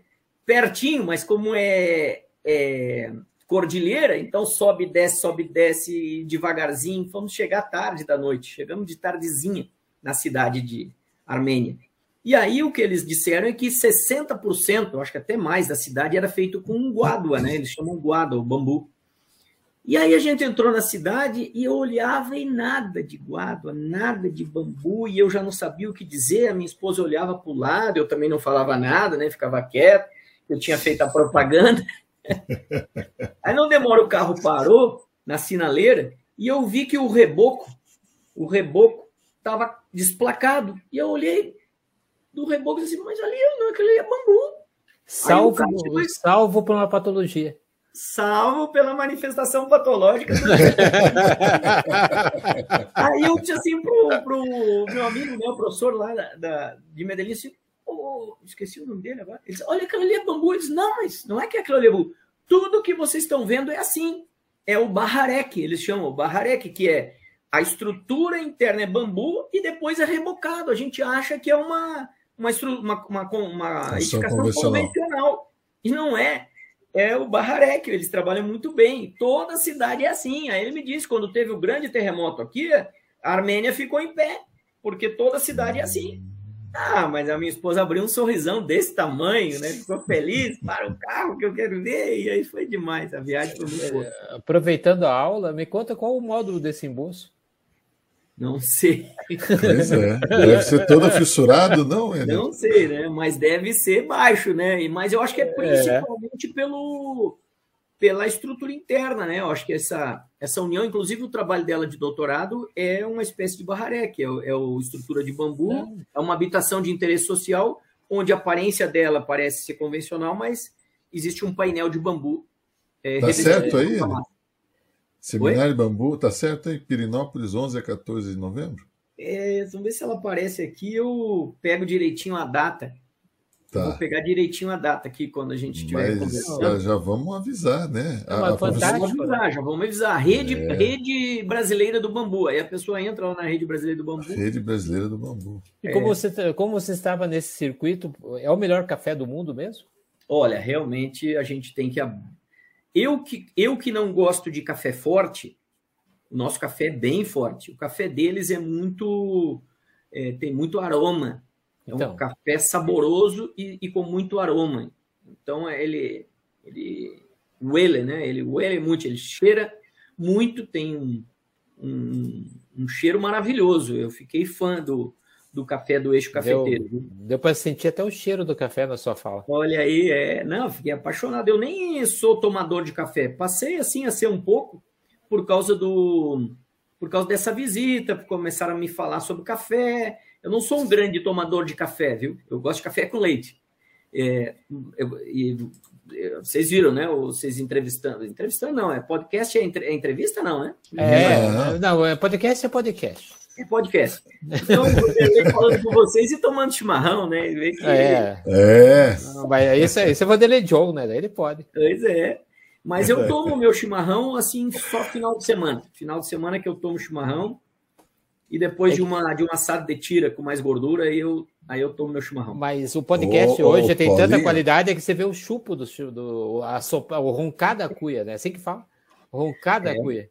É, a, exatamente. É, a cuia é o, é, o, é o copo, vamos dizer assim, é. e a bomba é onde a gente. E tem que fazer roncar, tem que fazer roncar. Tem que fazer né? roncar, né? Coisa que mais acontece quando a gente está tomando chimarrão assim, entre as pessoas que não conhecem, oferece, a pessoa né, toma um pouquinho e já distribui, como se fosse uma caipirinha, né? E não é. é. Tem que ir até o final, tem que roncar. É. é o, o, Paulinho, pasme, Estou olhando aqui, tem duas normas de bambu, a 16828 de 2020, estruturas de bambu, parte 1 projeto, parte 2 determinação das propriedades físicas e mecânicas do bambu. Olha aí. Olha, eu estou vendo no site da Rede Brasileira do Bambu, que ele falou é. aqui. Ó. Só Olha que aí. o site está de 2018, 2020, a última publicação. É, ele está sendo agora, é. ele está sendo agora alimentado, viu? Inclusive hoje o pessoal aqui em casa estava tendo reunião alimentando o site, organizando para colocar toda a programação. Não está programação ainda no, no, aí no site. Norma de bambu, agora com, pegaram, é, Como é o nome é. da sua esposa? An Anelizabete Alves Teixeira Pazini. Anelizabete. Ah, Anelizabete. Ah, Alves então. Teixeira Pazini. Olha ela, quem tá aí é... tomando chimarrão, aí, ó. A que, ela depois, tá... que ela depois é, é a Valdima tá roncando a cuia. Ah, que, ela, que, ela, que ela compartilhe conosco a, um dia livros, é, autorias sobre bambu, né? Ah, porque, na verdade, faz todo sentido né, para um país continental que nem o Brasil, né? É, nós, temos, nós temos vários locais aí que poderia extremamente interessante, né? Ah, é verdade. Não, e nós temos muito bambu, muito bambu. Nós temos ali é, a parte do Acre, Amazonas, é, Rondônia. É. é. temos muito bambu aqui no Brasil e ele não é aproveitado como deveria. Então, Por sinal, a gente é tem que voltar, às vezes, um pouco nessas, nesse tipo de construção, né? Porque o Brasil é muito grande.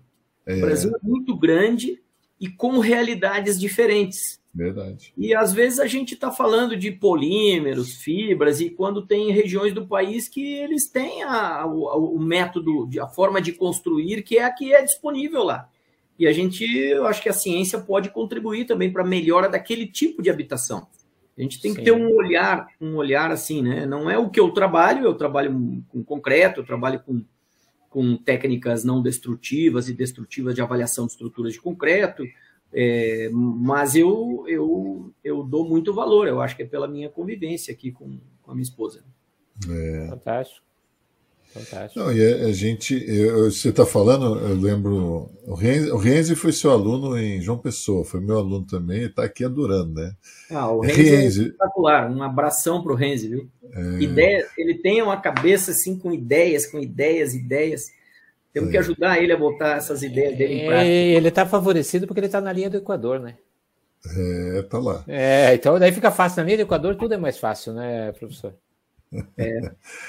e ele, ele, ele me levou a Campina Grande, né, para conhecer a federal lá e os professores de materiais lá, né, Renzi? Eu, mas ah, então a gente tem que nominar o professor Normando Perazzo, que foi o cabeça aí dessas normas de bambu, viu? É, o Romano Perazzo foi o, o cabeça. Campina, Campina Grande? Campina é. Grande? Não, agora ele está em João Pessoa. Está em João Pessoa? Quer dizer, agora. Agora não, ele está até aposentado, mas ele continua na pós-graduação lá. Né, o, professor, o professor Normando Perazzo, que eu tive a honra e o prazer de, em 1996, 97, não me lembro muito bem, fazer parte da banca dele de professor titular lá na Universidade Federal é, da Paraíba em João Pessoa. Olha, o Renzo pode fazer um convite, né, Renato, para ele vir conversar conosco, né? É. Nossa ideia, professor, é que essas, essas pessoas apareçam. Ah, eu tenho uma, uma estima muito grande pela Universidade de Campina Grande, o Renato sabe. Eu uhum. gosto do, dos ensaios de EPU que eles fizeram lá de cerâmica, que são assim fora do eixo, né? E isso dá toda uma espontaneidade aos ensaios, né, Renato? Ah, então é muito importante esse Brasil todo aparecer, né? Ah, nós temos alguns desejos, né? Sempre quisemos aqui trazer o professor Fiorito, né? Uhum. É, não conseguimos ainda, né, Renato? Mas não desistimos, né?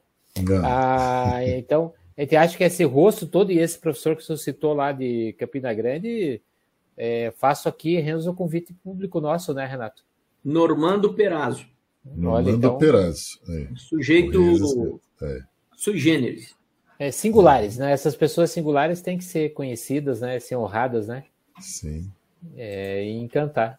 O assunto acabou em bambu, Renato. Acabou é, não, né? A gente está... volta agora, vamos voltar, vamos voltar lá para a USP, né? Não, eu, eu, eu, eu, pensei que não tá mais tá tão bom João Pessoa. Eu pensei que a gente ia falar da ponta dos Seixas agora, daqui a pouco. Não, parece só um pouquinho. Ela aí, ela apareceu aqui, eu ia perguntar a data certa, ela ficou. Ela não pode dar, ela não pode dar um oi para nós. Eu sei que é podcast, mas, no, mas ela, no YouTube ela não sabe que é um, ela não, ela não sabe que é um podcast, ou seja, é, é, é, assim, é diferente, não é uma aula. É, então. É. Claro, eu estou aqui é, me divertindo com vocês. Mas deu parabéns, deu parabéns para ela porque ela, o que chama a atenção dela é algo inusitado e muito importante para o Brasil. Brasil. É, ela, tem, ela conhece a Fabiola, a professora Fabiola Rago? Conhece, a Fabiola já esteve aqui em casa. Ah, Fabiola então, de, de, Vitória? Ah, não, é, essa é a Lira, essa é a Fabíola ah, Lira. É, a, Fabíola é a dupla, é Chapisco e Reboco, né? A dupla, né? Chapisco e Reboco. Era é... a dupla da, da eu, eu, assim, Pode eu, às vezes eu estou aqui, né, falando com vocês, às vezes eu conheço, mas às vezes eu conhece. não associo o nome à pessoa. A gente conhece muita conhece. gente, mas às vezes não associo o nome à pessoa. Se eu é, ver, ela, às vezes eu conheço. Ela fez o podcast, só que o dela, o podcast foi visual. Ela, como é que foi, Paulinho? Ela, montou um currículo. Como é que é que não, ela chamou? É, metaverso? Ela, Meta... ela, fez um currículo do metaverso com as fotos, né? E ela é... fala de bambu, de, dos alunos dela. Ganhou um, é um, anel de bambu dos alunos, porque ela é a, a rainha do bambu aqui na Mackenzie. Não, e, na, e, é, e é, Gostaria é. muito de, de convidá-la para participar do evento aqui, viu? Sim, Ó, sim eu vou falar é para ela, pode ter certeza. A chefe do Renato atual hoje. É a né? minha chefe aqui no Mackenzie. É. Por favor, então, por favor, ela vai ser muito bem recebida aqui. É um grupo que ela vai adorar, né? Um grupo que trabalha com isso. É. Já que você, você, gostou de ouvir os podcasts, depois você escuta junto com a tua esposa da Fabíola. É muito, vou, é muito gente como a gente, viu? E ela é da nossa época, ela, ela é de 94, 95, lá na USP, ela fez com a Maria Alba, né? A Fabíola é uma das pessoas deve, mais, mais, doces é. da engenharia, né? Uma das vozes mais doces, né? Uma é. querida, né, Renato? Sim. A Lira está aqui, a Fabíola Lira tá, deu um oi aqui atrás, ela está por aqui. A Fabíola é uma querida é, amiga. Querida. É, capixaba aí, ó. Salve, salve. Aí, Bacana. Um abração, um beijo para ela. É. E, Enio, e aí, você estando aí, você, você começou então todo. Eu sei que demorou né, para sair o projeto de doutorado, né? É, pelo UFG, né? A federal de Goiânia, mas vocês conseguiram, né? Deu um trabalhão aí, né? Mas agora vocês têm o, o doutorado também. Eu, eu, quis fazer, quis aproveitar a pandemia para fazer online, né? Mas não, não deu certo. Eu... agora voltou presencial, né? É, eu, eu acho que é uma ótima opção para todos aqueles que querem estudos avançados aí nessa área aí. É. Eu acho que é uma ótima opção. Eu, pessoalmente, não participo do doutorado aqui. Não participo.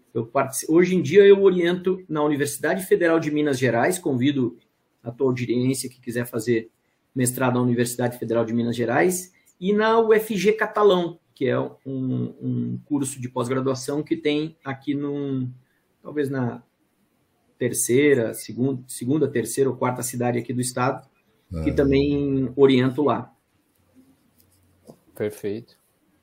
E, e quais são os seus projetos pela frente aí como presidente do All Compat Internacional e do vice-presidente do Ibracon, né?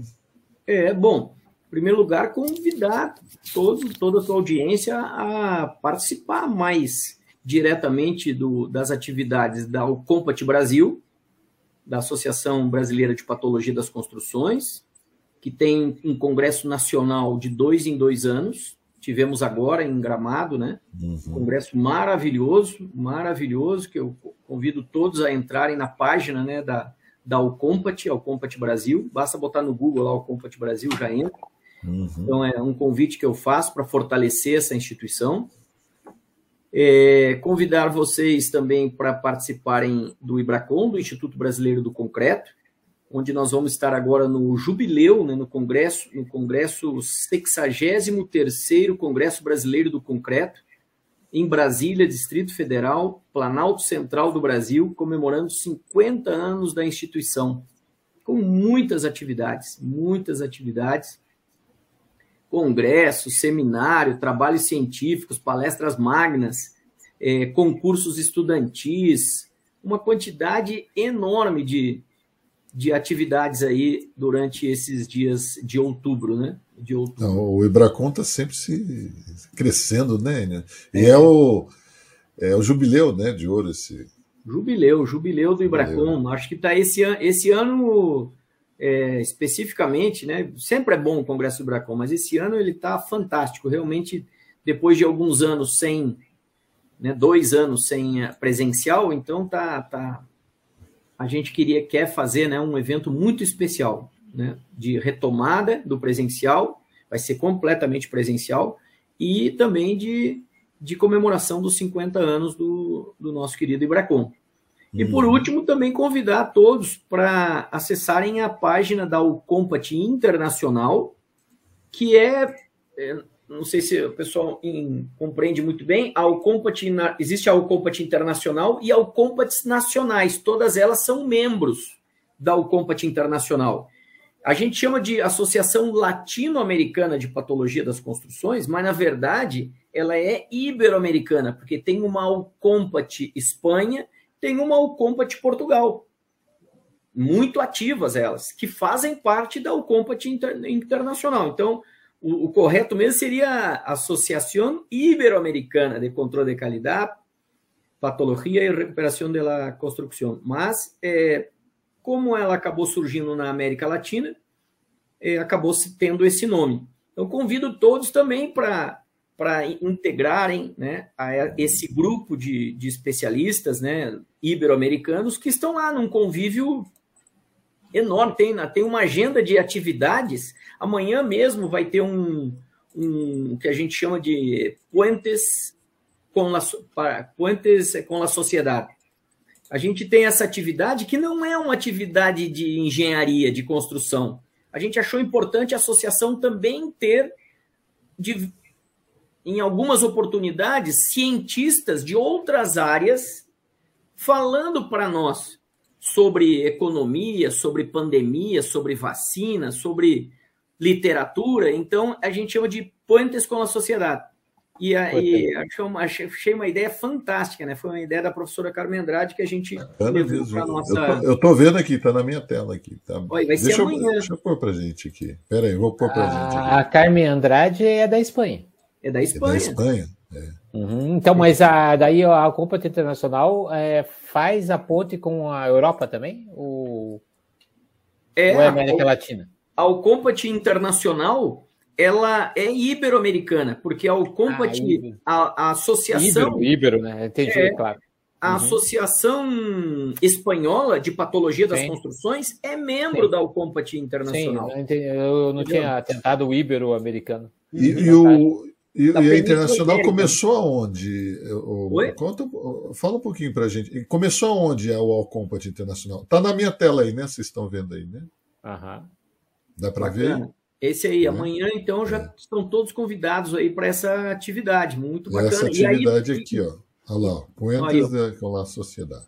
É. Doutor Emílio Munhoz e doutor Jesus Rei Rocha. E aí, eleva um pouquinho. Ah. Agenda. Agenda, e tem agenda, tem agenda de, de toda aí, de todas as nossas atividades. Nós temos talheres, né, que são, são cursos sobre os nossos boletins técnicos, nós temos os boletins técnicos que a pessoa que é sócia pode acessar. Nós temos os nós temos é, senior webinars, que são palestras com com especialistas ibero-americanos também aí sobre patologia das construções. Nós temos uma revista espetacular, a revista Alcompat, que também é pois é. maravilhosa. É. Eu estou vendo aqui, ó. Aqui a revista, né? Essa é a revista, ó. Essa é a nossa revista. técnicas. Que bacana, né? Fala um pouquinho. Onde surgiu o Alcompat Internacional? E, e o Alcompat Internacional surgiu justamente destes profissionais que foram fazer o curso SEMCO, o curso de Estudos Maiores da Construção de, de, do Instituto Eduardo Torroja, de Madrid, de Patologia ah, de Madrid. o que começou lá. Uhum. Começou, na verdade, lá, especificamente no nosso caso do Brasil, com o professor Carmona. O professor é, Carmona fazendo em 85 o curso. É. E junto com seus colegas latino-americanos, resolveram fazer um congresso em 1991, na Argentina, em Córdoba, é, recepcionados pelo querido arquiteto, professor Dante Domeni, que organizou o evento e lá disseram: não, vamos fundar a Alcom, que não se chamava ainda Alcompat Internacional, se chamava Que Mas mais sinal de mais pareco e depois ao Compact Internacional. Uhum. Então foi fundada por ex-integrantes de cursos de patologia das construções da, da, do Instituto Eduardo Torroja, que né, de uma maneira iluminada, eles resolveram fundar uma, uma associação que hoje está espalhada na, na Iberoamérica, uma coisa que nem eles acho que pensariam que isso se tornaria tão grande. Então nasceu ali na Argentina em 1991. Naquela época, eu, um, um, estudante de doutorado na, na Universidade de São Paulo, meu doutorado na Universidade de São Paulo foi de 89 a 94. Eu, eu, na verdade, eu terminei meu trabalho em 93, mas defendi no início de 94. Então, em 91, eu fui lá apresentar um trabalho é, do projeto que a gente trabalhava, que era o projeto com as indústrias de celulose e papel. Então, lá em 91, estava apresentando é, pato, é, manifestações patológicas e proteção das estruturas nas indústrias de celulose e papel.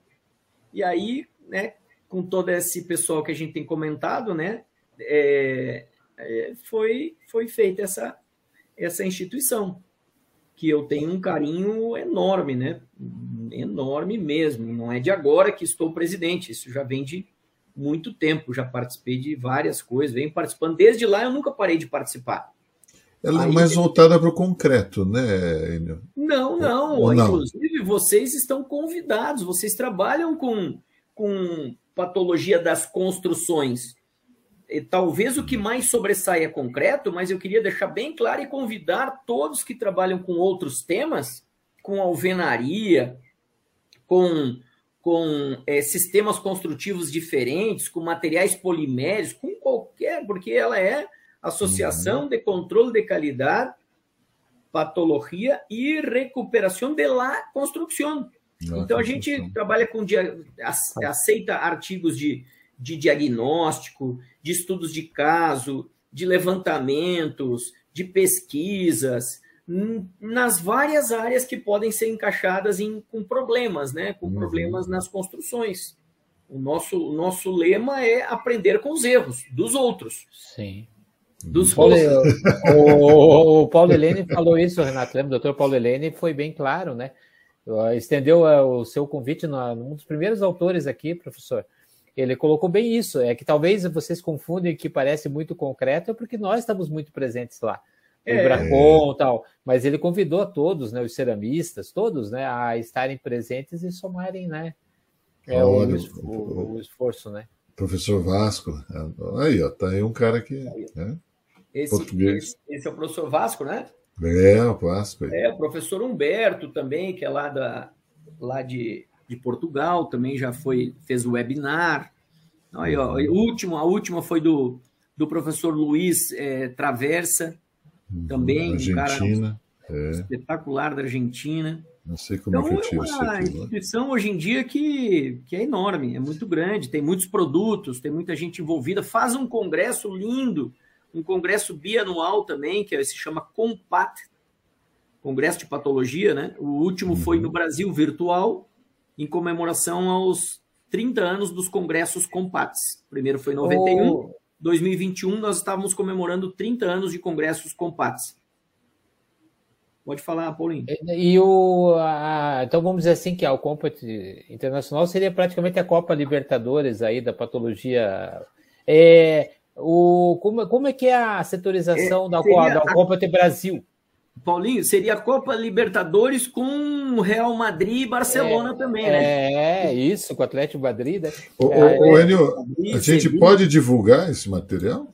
Por favor, por favor, divulguem. A gente quer que vocês divulguem, a gente quer que vocês, que as pessoas se associem, se associem uhum. ao Copa Sim. do Brasil, se associem. Automaticamente é bom você, é bom, é bom todos saberem que todo membro da, das Alcompates nacionais, no nosso caso, da Alcompat Brasil, todo aqui, né? membro da Alcompat Brasil automaticamente é uhum. membro da Alcompat Internacional. Ah, é? Olha é, só, não passa a ter descontos, acessos a, a, toda a nossa programação e conteúdo. O presidente Brasil é, ainda é o Cezinha Daia?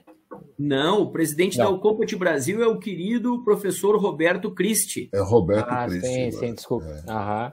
É que eu me equivoquei, então. Era, aqui, era o Dyer. Era ah, o Dyer. era, né? Era o Dyer aqui. Era, era, era o Dyer. Antes do Dyer fui eu. Ah. a fundação da nossa Compat Brasil também é interessante, né? Uma história aí para ficar registrada.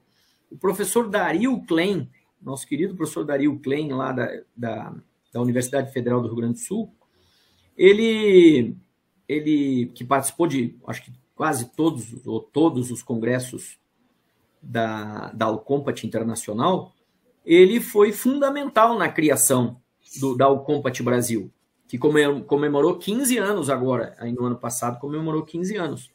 Na época, o professor Dario, eu e o professor Dario, redigimos o primeiro estatuto da Alcompat Internacional. Ele foi o primeiro presidente da Alcompat, desculpe, da Alcompat Brasil. O professor Dario Klein foi o primeiro presidente da Alcompat Brasil e eu fui o primeiro vice-presidente. Ele era o presidente e eu vice-presidente, e nós redigimos. Ele vinha para Goiânia, eu ia para lá, e a gente redigiu o estatuto, que é o estatuto que vale até hoje. Já, já, já merece já uma revisão, né? Mas essa é um pouco da história, da história da, da Ucompat Brasil. Parabéns. Então, nós temos membros fundadores e, e depois nós temos uma membresia muito grande, com muitas empresas que se associam, patrocinam, contribuem, divulgam seus produtos, né? estão nos nossos congressos divulgando. Sim, perfeito. Vamos, vamos deixar a conversa um pouquinho mais picante, né? Que o Renato ele me provoca para eu ser assim o. o a, nós vemos hoje, né, a, no Instagram principalmente, LinkedIn, né, uma grande propagação assim de, de sobre patologias, né? E a Alcompat é um grande fórum, né? É um, vamos imaginar assim como vamos colocar bem as colocações. Então, uh, com os cursos, tal, há muita, muita procura pelo, pelo tema manifestação patológica, né? A Alcompat, ela poderia funcionar como um moderador, assim, para organizar, trazer, principalmente os jovens, que estão se encantando para entender assim como, como se posicionar perante a, a, vamos chamar assim a arte, né? Eu diria isso, a, o respeito de fazer um laudo, né? Ah, porque o ato de fazer um laudo, né? O laudo é uma, a patologia é uma disfunção, né? São obras que estão com problema, tal. Então, como é que o senhor vê isso, né? Como professor de, de pós-graduação, professor de graduação, como, como a gente pode organizar é, a juventude brasileira, principalmente os jovens engenheiros, a entender bem a, a, a conceituação de laudo, a conceituação de diagnóstico, terapia de patologias, professor? Uhum. Olha, é, é uma discussão muito interessante, porque a, eu formo engenheiros, né, civis, uhum. arquitetos, uhum. e pelo pelo conceito do CREA, todo mundo que se forma, vamos pegar agora só o caso de engenheiro, ele pode fazer muita coisa, tudo, tudo, né? Pode fazer tudo, ele pode fazer laudos, ele pode fazer é, diagnósticos, ele pode fazer inspeção de pontes, ele pode fazer tudo. Mas a gente sabe que a gente sai da universidade e, e não é sempre que a gente pode, que tem ainda essa capacidade de assumir algumas alguns trabalhos de é, grande importância social, né, de grande que implica muito em importância social, principalmente, né? A gente tem uma obrigação social. Então, embora a gente tenha a competência formal, eu acho que o profissional que vai entrar nesta área do conhecimento deveria deveria adentrar numa associação deveria fazer cursos, né? deveria atuar, eh, fazer é, educação continuada, fazer cursos de especialização, fazer cursos de mestrado, de doutorado, estar em contato com, com uma associação como é a, a, a Brasil, porque de fato a gente tem experiências de ver. Se vocês pensarem, pegarem o caso daquele edifício lá em Fortaleza, que colapsou durante a realização de uma início de uma intervenção. A gente, eu, na época a gente estava num, num, congresso do Ibracom, eu acho que era, não me lembro. Lá, né? Naque, lá mesmo, né? Lá mesmo. E o dia. El País me entrevistou, né, para saber que, né, como a tua pergunta mais ou menos. E aí, como é que é? Isso aí tá certo, não tá certo? E o que eu comentei, o que eu estou comentando aqui para o País é é, na verdade, é uma área do conhecimento onde a pessoa precisa se especializar. Precisa se especializar. A gente precisa de geriatras, vamos dizer assim, né? Geriatras. Né? A gente uhum. tem que entender um pouquinho mais de uma da como que é uma, um edifício, um edifício antigo. Um edifício antigo. É diferente de uma construção nova. Então a gente tem que entender um pouco mais, a gente tem que fazer o que a gente chama de diagnóstico. Né? A engenharia diagnóstica está dentro da patologia e terapia das, das construções, né? ela está ali dentro, então é uma coisa que se desenvolve, o outro se desenvolve também a parte não de diagnóstico, mas a parte de reabilitação, a parte de manutenção. Então vejam que tem várias coisas dentro dessa grande área. E, e aí é, um profissional necessita, veja, por exemplo, na parte de inspeção de pontes. No, o Instituto Brasileiro do Concreto tem um curso, um curso de. É, como é que a gente pode chamar? Preparatório para certificação de inspetor de pontes 1 e 2, que tem Perfeito. a norma, a norma 16230, a BNT NBR 16230, fala de certificação de profissionais para fazer a inspeção né, desse tipo de obra.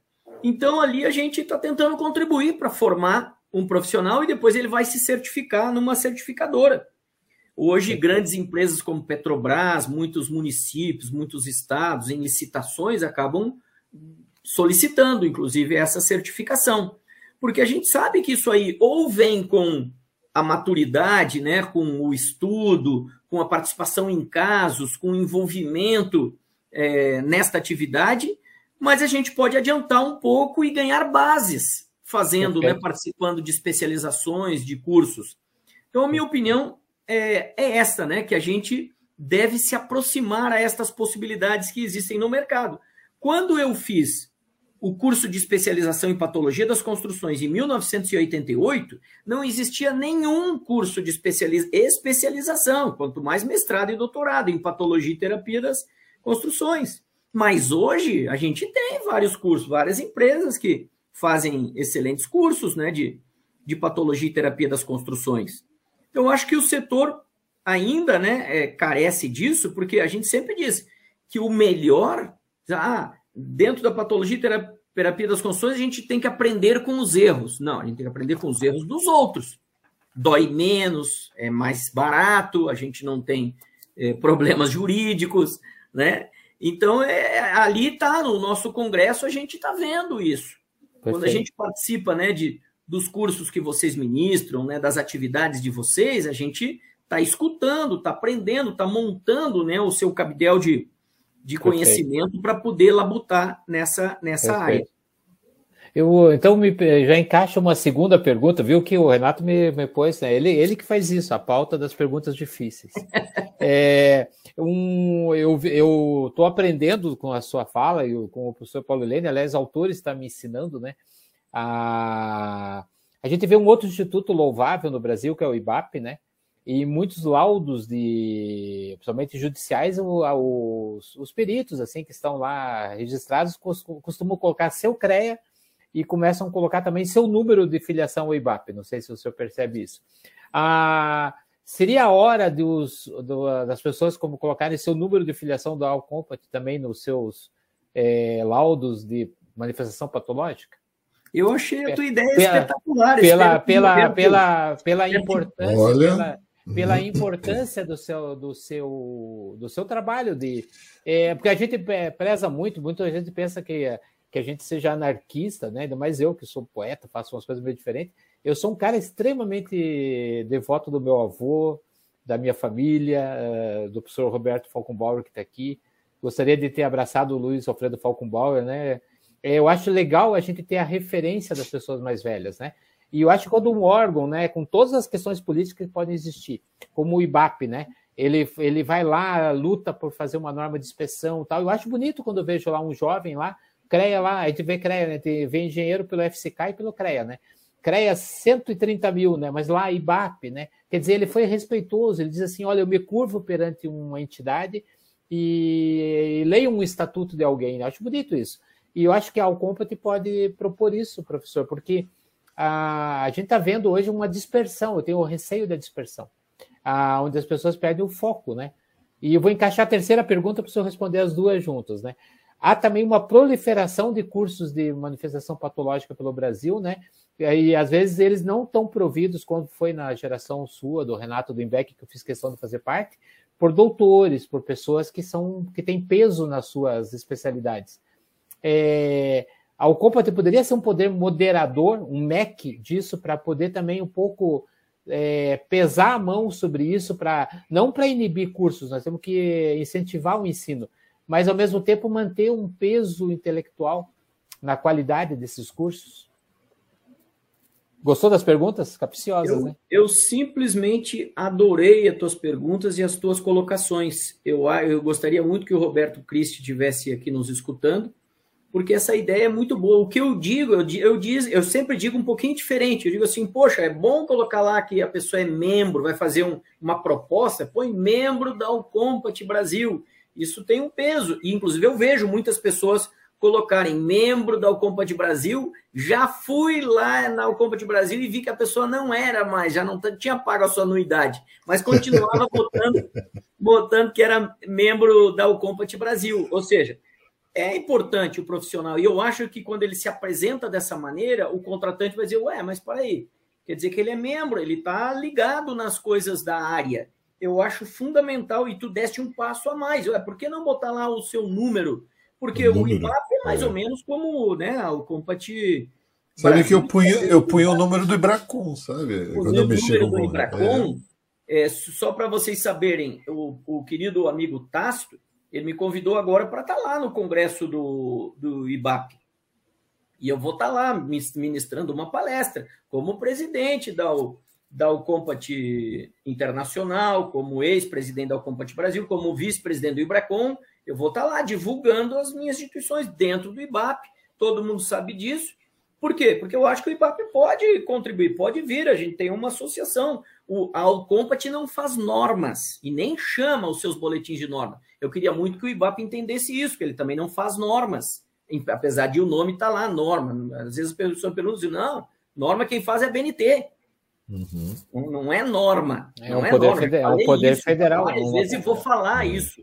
São recomendações, né? É muito é. importante. São instituições extremamente importantes, mas que tem que entender qual é a sua função, qual que é o seu papel, que é de esclarecer, que é de disseminar, mas que não é de, de, ter, de ter o, o mercado, né? O, a, a, Alcompet, não é, é uma instituição de mercado, talvez isso seja uma diferença.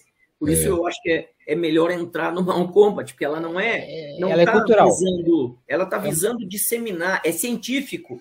Mas, Paulinho, olha só, na sua pergunta tem uma coisa muito interessante. Por que, que não o IBAP não tem também a Porque a gente tinha que unir essas classes no sentido de que o IBAP tem a função de perícias, né, laudos, e a gente, nós como patologistas, né, o, a, gente, a gente vê que existe uma defasagem ali nos laudos deles. E por quê? Porque eles não estão se atualizando, como você bem colocou. Né? É, é, precisa. Se na medicina, né? O professor Vanderlei colocou bem isso aqui. Se, se cada cinco anos. Eu, eu, eu, fui casado com uma médica, cada dois anos ela tem que fazer o tal do paus. O paus, o que, que é? É um. É, é um é, é socorro, uma atualização, né? É a atualização de socorro imediato em emergência que vem dos Estados Unidos eles têm que fazer aquilo, elas têm que manter atualizado. Ela era funcionária pública aqui né, do Estado. Se não tivesse o pausa atualizado, ela corria o risco de perder o, o emprego. Então, é, é, eu acho que falta isso no, no nosso, na nossa área de mas, atualizar. Mas olha só, o IBAP poderia, por exemplo, trazer o Alcompat para poder juntos atualizar os peritos. Mas não, os médicos. É diferente, a tua mão é, é diferente. Eu acho que é, assim, ó, a Alcompat poderia trazer o IBAP. Também, Enel. eu acho, que, eu acho que é essa a relação, entendeu? A relação eu, eu, ou assim, né? Eu, assim, eu, né? eu, eu, preferia que eles gravitassem em torno do, do, do eixo da Terra chamada engenharia, porque eu acho que são. Veja, daí eu começo a ver o lado. Né? É, é. Veja, tá falando alguém que não é. Eu sou, não sou associativo, estou aprendendo a ser associativo depois de velho. É, é, eu sempre fui do mundo corporativo, né, das, das indústrias e tal. Então, mas veja o que eu acho legal. O IBAP tem um certo momento que ele tem um papel social também a ser feito em relação Muito. à engenharia legal. A Ucompat tem um papel cultural junto à pesquisa, porque ela, já que ela vai lidar basicamente com terapias e diagnóstico, ela também ela não está muito preocupada, às vezes, com, com a, algumas questões do direito que o IBAP precisa dar ênfase. Então, são, na verdade, são planetas do sistema, é. do sistema da engenharia, vou usar esse termo em relação ao sistema solar, eles são planetas que vão fazer o seu papel e acho que vão ter sua trajetória, né, professor? É. É, mas eu acho que os médicos têm que fazer essa atualização, nós não, porque só eles lidam com vidas, nós não, né? Não, é, não é, é, só uma sátira, né? O que acontece? Nós lidamos com vidas. Então, nós não podemos continuar fazendo uma engenharia, né? É, e eu, nas minhas palestras, professor, eu gosto de usar uma palavra, né? É, a engenharia conseguiu aumentar o nível de longevidade das pessoas, não conseguiu? para 100 anos, 90, 100 anos, né? É, e nossas obras, pelo contrário, nós estamos diminuindo as nossas, né? Então, as pessoas que viviam 40 anos têm obras de 200 anos. Nós que vivemos 100 temos obra de 10 anos. Estou é, exagerando, mas se você olhar o estado de algumas fachadas com que nós uhum. lidamos no Brasil, elas com 10 anos estão envelhecidas, né? Então, ao Compat, a, todos esses cursos são muito importantes, né? Ah, eu acho que a gente precisa aproveitar sua presença aqui, né? Eu acho que esse, esse é, programa, esse podcast, as pessoas, as pessoas, estão dirigindo agora, porque o podcast é muito útil no trânsito, né? O senhor estava no engarrafamento, vai lá, coloca lá no, Spotify. As pessoas têm que pensar nesse momento, né? E eu quero lhe dizer que torço, né? Que peço que Deus abençoe muito o seu trabalho na Alcompat para para ser um satélite que gravita é, muito harmonioso na engenharia, né? como o Oxalá, o IBAP gravita harmonioso, como o próprio CREA, é, o Confeia, né? Eles que cada um, é. esses homens que estão se abnegando lá, é, é, façam eles gravitarem sem grandes colisões, né, professor? É, eu, eu tive uma experiência de conselheiro do, do CREA. Tive uma experiência de conselheiro do CREA. Aqui tem que esses dois aqui, ó. Tem aqui esses dois quadrinhos aqui, ó. Hum, olá, conselheiro do CREA. Ah, eu, eu e ele nós estamos na moda, né? Você Conselheiro do CREA. Eu, eu achei fantástica a minha experiência lá. Fantástica, aprendi muito, mas também, também acredito que dei muita ideia lá pro. Porque às vezes a gente tem que levar, né? Às vezes, ah, mas eu sou um cientista, eu trabalho com formação de pessoal de alto nível. O que, que eu vou fazer lá no CREA? Muito, pessoal. Me inspirei, eu aprendi muito lá. Uhum. Aprendi a entender um pouco e como que a gente pode chegar lá né? Pode chegar. Nós, eu, nós estamos convidando para o Congresso do Ibracom presidentes de CREA. O nosso presidente aqui, eu já fiz questão de mandar o um nome para ser convidado. Tem né? e, e amanhã é. engenheiros podem estar no Senado, no Congresso. É Sim, aquela história, a, a, engenharia tem que voltar ao seu papel, né? Tem que voltar. Ah, e eu acho que sem essas, às vezes as picuinhas, né? Mas é o que a gente incentiva, professor, é isso, uma engenharia autoral, né? Sua presença aqui, dos outros 34 que vieram, é mostrar que a engenharia brasileira ela é consistente, rica, representativa, né? E quando. uma coisa, Paulinho. É. Quando tu falaste aí da medicina e engenharia, veja bem uma grande diferença. O nosso bisturi não está nas nossas mãos, está na mão de 40, 50, 30 profissionais que estão num edifício. A gente delega, imagina só se o médico, médico delegando o seu bisturi para o cara que está impermeabilizando lá em cima, o cara que está sentando o azulejo lá, o cara que está fazendo. mal sabe escrever, né? É. Nós entregamos o nosso bisturi para uma centena de profissionais. Eu posso lhe deixar mais, mais, mais preocupado? Ah, se fosse só o bisturi, estaria fácil. Nós entregamos o nosso estetoscópio. É o ART. Né? É, não, o estetoscópio, né? Que é a primeira coisa que é a análise do médico. Você vai no hospital, quem está com o estetoscópio? O enfermeiro, o tesoureiro do. Hoje, a construtora, o comprador de uma construtora, que às vezes não é engenheiro, decide a marca da argamassa colante, do selante. É, Percebe? Então a engenharia precisa recuperar o estetoscópio e o bisturi, né, professor? É, exatamente. A nossa profissão é muito importante. É uma profissão de, de, de fim, não é uma, uma profissão de meio, né? A gente sabe que o médico, né? O médico ele não é contratado para curar, ele é contratado para fazer o melhor possível para curar. O advogado não é contratado para ganhar a causa, ele é contratado para fazer o melhor possível para ganhar a causa. Nós somos contratados para construir uma coisa boa, não é para fazer o melhor possível para não cair. para perder. É o mínimo, né? né? É não, o mínimo. É. Não, não é isso. Nosso contrato é para fazer correto. Não é um, um, é uma profissão diferente a nossa. É muito diferente. Quem já, quem já foi fazer uma cirurgia sabe o que, que assinou lá. Olha, eventualmente essa cirurgia pode causar danos. Esses danos, eventualmente, podem ser durar algum tempo, mas existem percentual que são permanentes, esses danos, e a gente assina, pessoal. Imagina o cara contratando o Paulinho, o Renato, eu, e dizendo assim: olha, sabe o que, que é? Eu vou fazer o projeto e vou executar, mas olha, eventualmente pode fissurar. Eventualmente, Posso... essas fissuras são importantes, é. pode recalcar. Em alguns casos, pode colapsar. Assina aqui. Não é assim. Posso lhe contar um segredo só entre nós três? Eu assinei oito dessas declarações esse ano, fiz oito cirurgias. É. Imagina, e a gente, a gente contrata o médico assim, o advogado a gente contrata assim. Mas não dá para contratar um engenheiro ou um arquiteto dessa forma, é, é muito diferente. É, eu, eu, eu, eu quis, eu quis dar, gostou gostou do tom? Eu quis, nós tivemos a parte romântica da sua entrevista, eu quis dar esse tom mais psicodélico, né? Porque, porque eu acho que é importante esse tom lilás da entrevista agora, porque uh, o senhor hoje é uma autoridade. Ah, e eu quero lhe saudar por isso, porque é uma autoridade num dos assuntos. Claro, nós somos suspeitos que nós lidamos muito com isso, mas que tem chamado muito a atenção do jovem, se você pegar as, as, recentes publicações de jovens escritores brasileiros, quase todos vêm a falar de terapia diagnóstico, né? É... Só que a gente tem destacado, precisa pesar a mão em relação a, ao peso que essas literaturas têm, que essas carreiras têm, né? E eu acho que o guarda-sol ou o ombrelone, né? Como é que fala em castelhano? Parador? Paráguas. Paráguas. O Paráguas da Alcompat poderia perfeitamente se estender sobre esses jovens e principalmente sobre esses cursos jovens.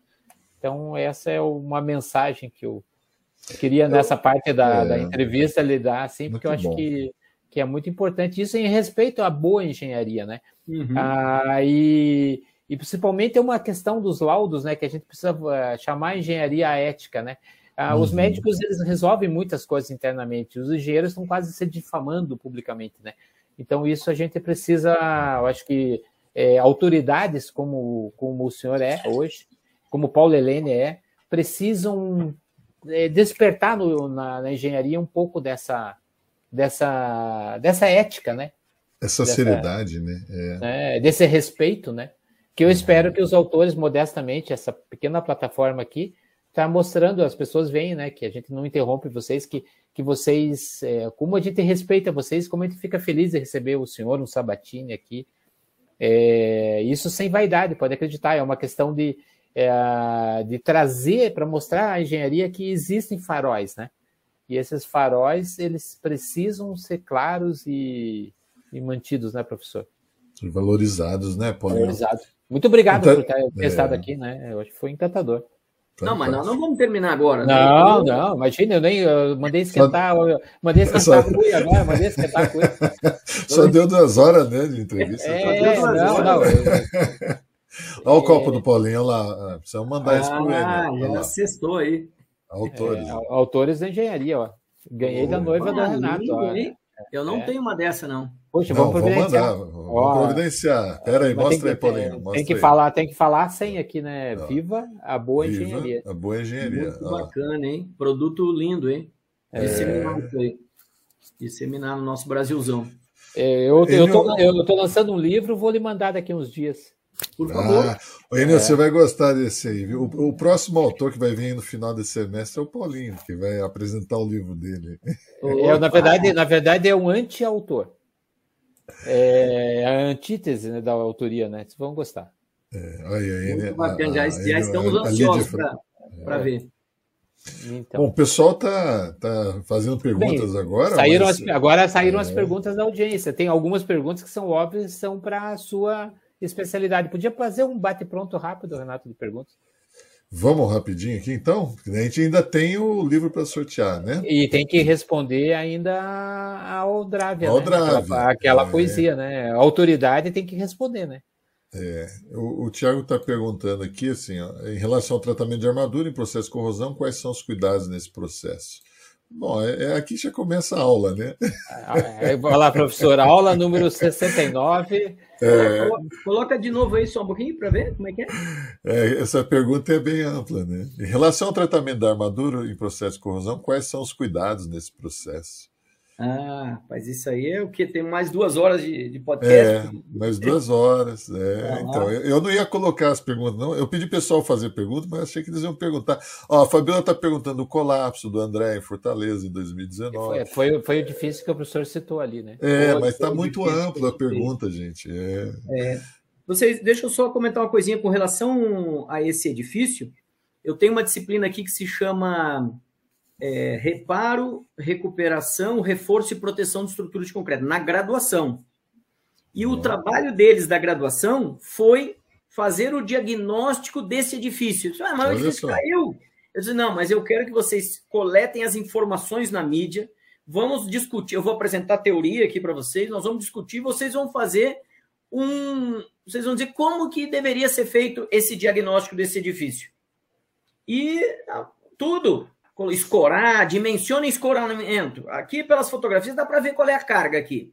Para escorar os pilares, quantos pilares. Ou seja, foi incrível como quando, quando a gente pede isso para os nossos alunos, a gente tem uma surpresa tão agradável, é. tão agradável. Eles apresentaram cada trabalho lindo. Eu assim, mas poxa, onde é que vocês conseguiram isso? Não, professor, a gente foi aqui, foi ali, foi no CRE, foi, conseguiu o laudo. E eles apresentaram, eu fiquei maravilhado com esse trabalho aí. Eu acho que eu acredito muito nesse tipo de trabalho na graduação, viu? Na pós também, mas na graduação a gente deve levar isso também para a graduação. Bom. Que legal, que legal. Rosão, pessoal. Primeiro, convidar vocês, porque a gente tem um boletim, eu tenho um boletim técnico junto com o professor Gibson, lá da, lá da Paraíba, hum. um boletim técnico da Compat Internacional. O Compat Internacional, o Compat Brasil, nós temos um boletim técnico sobre corrosão bem específico, falando, mostrando toda a teoria e etc. E, e, nós temos também um capítulo do livro do Ibracon, do Instituto Brasileiro do Concreto, um livrão grosso do Ibracon, dois volumes, 1.900 páginas, que vai ser lançada a revisão agora. A, a revisão do livro, que é a última é de 2011, vai ser agora relançado no Congresso do Jubileu do Ibracon, agora em outubro, em Brasília. Vai ser lançado, atualizado ele agora Ali eu te, tive o prazer de escrever três capítulos. Um deles é sobre corrosão da armadura. Então ali está de novo falando, inclusive, não só sobre o diagnóstico, né, so, mas também sobre formas de, de prevenir e formas de reabilitar. Perfeito. Formas de prevenir e reabilitar. E neste mesmo capítulo, neste mesmo livro do Ibracom, eu tenho um outro capítulo, que é o, o capítulo 35, que eu escrevi com professor é, Almeida, da, da USP, e com o professor Gilberto Neri, que hoje está na Alemanha, 50 páginas sobre monitoramento, monitoração, monitoramento de estruturas de concreto, do ponto de vista de estrutural e de durabilidade. Então, ali tem muita coisa para a gente debater sobre isso. Mas, bem rapidamente, a corrosão da armadura se dá basicamente por cloretos, e pela diminuição do pH do concreto, que normalmente a gente fala da carbonatação, mas se for ácido também, vai baixar o pH e vai despassivar a armadura. É, depois ela se desenvolve, é, depois que ela se despassiva, ela se desenvolve por causa da presença de oxigênio, por causa da umidade, que baixa a resistividade do concreto, a temperatura, que aumenta a mobilidade iônica, ela vai se desenvolver. E aí, chegando aí, né, a, a fissuração do concreto, desplacamento, perda de seção, perda de aderência, aço concreto, a gente tem formas de atuar. Podem ser reparos, recuperações, nós podemos chegar a reforços estruturais e prevenções, né, e proteções superficiais, que vão servir, né, para esse encaminhamento, mas também para prevenir que essas, essas manifestações patológicas não ocorram novamente porque o concreto já se mostrou frágil àquele ambiente. Então seria necessário proteger. É, sendo bem sucinto aí na, Ótima na resposta. resposta né? Ótima. O senhor fez um grande trabalho no Maracanã, né? Exatamente, ali o Maracanã, é, lá o pessoal... É um, é um case seu, né? É um case, o pessoal dizia que era a minha Disney, né? É. é porque ali eu tinha tudo, né? Eu estudei a vida inteira para aquela obra lá, né? Eu tinha muita corrosão de armadura, tinha muito, muitas manifestações patológicas. Eu pude utilizar é, técnicas eletroquímicas, eletromagnéticas, ultrassônicas, técnicas destrutivas, é. para diagnosticar. E, e, claro que não sou eu que tomava a decisão, eu não quero levar é, essa, até essa, esse encargo, né? É de dizer, ah, tem gente que brinca assim, ah, demoliu a Marquise do Maracanã. Não, eu apresento o diagnóstico, a tomada de decisão é de quem toma, é do Estado, é, da, é das empresas, né? Mas ali eu tive a oportunidade de fazer diagnósticos em quase quase todos, uma grande parte das estruturas de concreto. Foi um tempo grande fazendo diagnóstico das estruturas de concreto e depois um tempo grande fazendo os projetos de reparo, recuperação proteção das estruturas de concreto de lá. Da mesma forma do Beira Rio também, né? Do Beira Rio, o mesmo trabalho que eu acabei fazendo no Beira Rio. Nós podemos ter um podcast só para eu falar de um gremista ajudando dentro do, do... mas fez uma, uma, fez uma grande obra né? A abnegação faz parte do projeto. É, profissionalismo. Eu falo para o meu filho que a gente tem que ser profissional mesmo. É. eu digo o seguinte o estádio está muito seguro. Está feio está horroroso mas está seguro tá uh, ó, essa pergunta eu quero fazer para o. Aqui, ó. É, futuro da construção no Brasil. Pré-moldado, impressoras do canteiro de obra, tecnologias novas com manifestações patológicas novas. Ele quer sua. Como vê o futuro, professor? Poxa, pessoal, pré-moldados. A gente perdeu muito tempo, muito tempo. No mestrado, eu tive um professor que era o Alberto Brizolar, um uruguaio. Estou falando de 86, hein? E ele falando de pré-moldado, racionalização da construção, modulação da construção, e o troço não alavanca, não alavanca, até que no período que a gente teve grandes obras né, no nosso país, dos anos aí 2000 até 2013, 14, o pré-moldado entrou, principalmente de 2010 em diante, todas as grandes obras começaram a trabalhar com pré-moldados. A indústria de pré-moldados se desenvolveu muito. E aí a gente via concreto feito em obra, concreto pré-moldado, é, estruturas mistas, aço, concreto pré-moldado. Então, quase todas essas obras aí, grandes obras, hoje, dos últimas, agora a gente não está tendo muitas grandes obras, mas as últimas grandes obras utilizaram concreto pré-moldado. Então, eu acho que é fantástico. Eu tive a oportunidade de ir em 2014 ou 2015, já não me lembro. Não, não, 2015, acho que foi, em São Petersburgo, para falar sobre as obras do nosso estádio, porque eles iam fazer a Copa do Mundo de 2018. Então, eles me convidaram para falar da, da, da obra do, do, do, Maracanã, do Beira Rio, estruturas existentes reabilitadas e também do, do Arena Corinthians, que eu tive a oportunidade de atuar quando aquele último segmento metálico caiu sobre as estruturas de concreto. Então, no dia seguinte, eu estava lá fazendo diagnóstico e projetos de reabilitação, né, junto com o, o professor Stuck também fez, fez eh, trabalho lindo ali, a empresa dele na EGT. E, e também na, na, na lá na, nas Olimpíadas, no Parque Olímpico. Lá no Parque Olímpico, eu atuei na, no início da obra. A minha responsabilidade era dar uso aos materiais que saíam da demolição do autódromo de Jacarepaguá nas novas obras. Então, isso eu fui falar lá para eles e tive e eles começaram a me levar em a ver construção civil lá e me levaram em indústrias de pré-moldados. Eu fiquei eu fiquei assim encantado como que eles fazem enormes construções de pré-moldados, enormes painéis, e a construção é rápida, é maravilhosa. Eu voltei encantado e maravilhado. Então, o nosso querido colega que fez isso aí, eu acho que pré-moldado é um caminho. Ainda temos muito a explorar pré-moldados. Qual foi a outra coisa que ele comentou? Foi ah, impressora Sim, no canteiro impressora concreto 3D. Eu participei de uma palestra para o pessoal do ProSemco, que era a antiga Socreto da Colômbia. A Socreto da Colômbia é uma associação que nós não temos no Brasil, porque une cimenteiros e concreteiros na mesma instituição. É uma, uma ABCP junto com o Ibracon, com a ABS, é uma, é, é uma instituição muito forte na Colômbia. Hoje se chama ProSemco. E eles me convidaram para dar uma palestra, e a outra palestra era de uma engenheira da NASA, falando sobre concreto no espaço. Eu fiquei, eu fiquei, maravilhado. O pessoal aqui simulando como que eles vão construir na Lua, em Marte, tudo concreto 3D.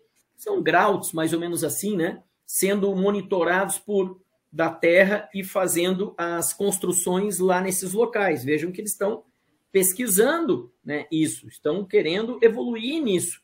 E nós também podemos evoluir, devemos evoluir. Né? Um brasileiro que está lá na Inglaterra, o professor Sérgio, e veio no, Congresso Brasileiro de Patologia das Construções, que foi em Campo Grande em 2020. Sérgio Ângulo?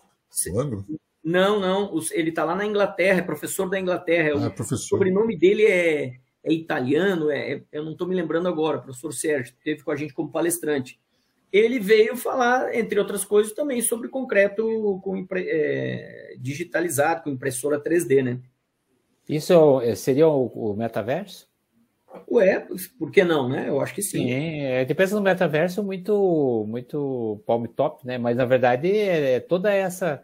Eu sempre brinco com o Renato muito sobre isso, né? A própria a construção a seco no Brasil ainda é um, uma coisa meio futurista, porque a gente faz construção a seco e põe material úmido em cima, né? É. Então, é, então, na verdade, a gente não está sabendo encaixar muito nosso nosso grande Lego da construção, né, professor? Eu acho que o problema é que a gente vê isso. Eu falei agora como sendo uma grande novidade, e é verdade, é uma novidade no sentido de ser um concreto é, com impressora 3D. Mas eu tenho a capa de uns, de uns anais de um congresso do American Concrete Institute que se chamava Concreto Lunar, da década de 60. Nossa. da década de 60, um seminário, um congresso que foi dedicado para concreto lunar, imagina. Aí não demora, a gente abandona e agora surge aí porque a gente está procurando né, outros lugares aí para habitar daqui não sei quantos anos, né? Tomara que a gente não necessite, tomara que a gente mude o pensamento é. e que a gente não necessite, que a gente valorize o planeta lindo que a gente tem. E, e como diz o Vanderlei, né? Tomara que nossos concretos venham a, a raptar o CO2 do ar, né? Pra... Não, então vai lá, põe a pergunta do Guilherme. O Guilherme foi nosso aluno, nosso aluno de nós três, né? Vocês vão lembrar do IMBEC, é. é de Florianópolis. O professor Vanderlei disse na sua entrevista como a carbonatação sendo positiva para o sequestro de CO2. O que, que você acha, Enio? É, é verdade. Isso aí, quando a gente ia para os congressos de sustentabilidade, esses assim de mais é, de espectro maior, nós que somos da construção civil, a gente entrava assim, ó, com a cabeça baixa, assim. É... Por quê? Porque está escrito na nossa testa, ó, vocês, grandes poluidores, produtores de gás de efeito estufa, porque são bilhões de toneladas de cimento produzidos no planeta. Aí a gente começa a dizer um pouco o que é verdade. A gente utiliza resíduos de outras indústrias, né, escória de alto forno, cinza volante, é, silicativa, que é resíduo né, também de, de indústria, né, do ferro silício.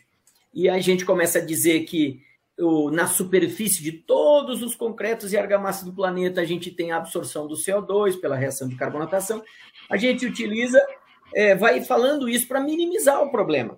Mas é um fato, nós somos um dos grandes produtores de, de gás de efeito estufa em relação aos outros setores industriais. Mas temos essas possibilidades, possibilidades, né?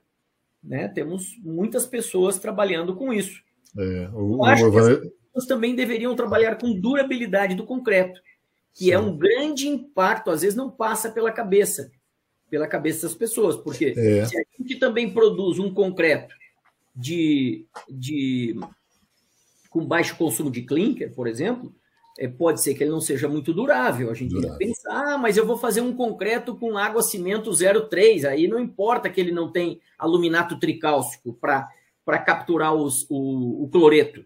Opa, para aí, mas é, essa é a realidade do mundo? Essa é a realidade do planeta? Não, nós fazemos concreto de relação ao aquecimento 0,6, 0,65, porque está na nossa norma o concreto de 20, 25, 30, 35, 40 megapascal, que são concretos que permitem a entrada do CO2, que permitem a entrada dos cloretos.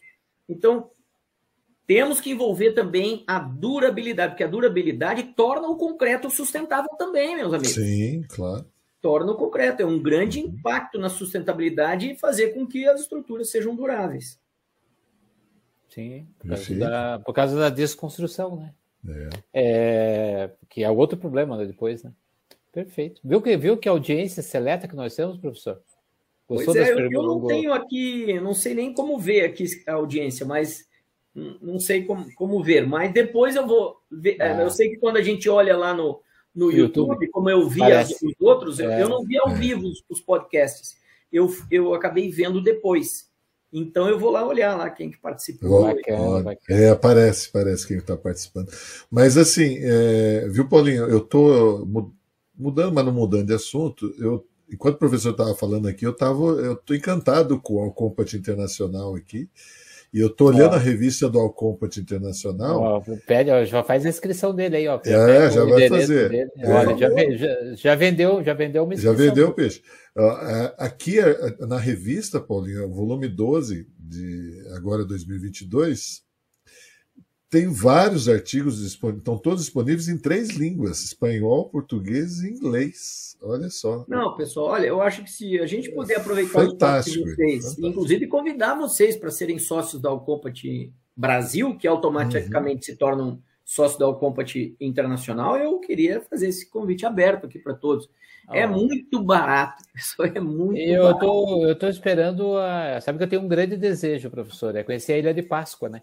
Quando, quando mar, pode marcar lá, que daí é. é um, um, o que você acha? Um, um belo lugar, né? Temos que envolver o Compat Chile, né? O Compat Chile. É, então. é, pois é. E tem, né? Tem Chile também. Tem, tem o Compat Chile.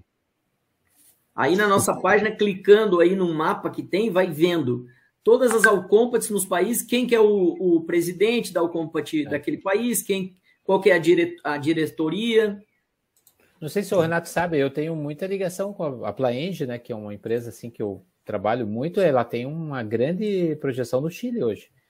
E a gente tem convivido com engenheiros curitibanos que estão lá, e é muito legal a, é, é esse, por isso que eu admiro o seu trabalho, é esse troca, essa troca cultural, né? De, de aprender a construir com a característica local, né? Eu acho fantástico isso. É, eu fico é um fui aprendendo privilégio. com essas coisas, fui aprendendo com o tempo. É, privilégio. Fantástico. Ótimo. Professor, tá, é, podemos marcar o 2 já, viu, Nenê? Eu só. Eu, é, a, a, gente vai ficando mais velho e vai tendo histórias para contar. Então, é, histórias. Eu, eu adoro esse tipo. Eu quero parabenizar vocês, porque é um local onde a gente se sente à vontade. Eu já gosto de contar história, então isso que vocês nem me fizeram aquela pergunta, vamos deixar para o próximo podcast, não, né? Não, não, não, não. Ela tem, é porque na verdade é um, ritual, é, né? Pô, viu? Fui lembrar, não, agora não, agora não vale mais. A gente já está terminando.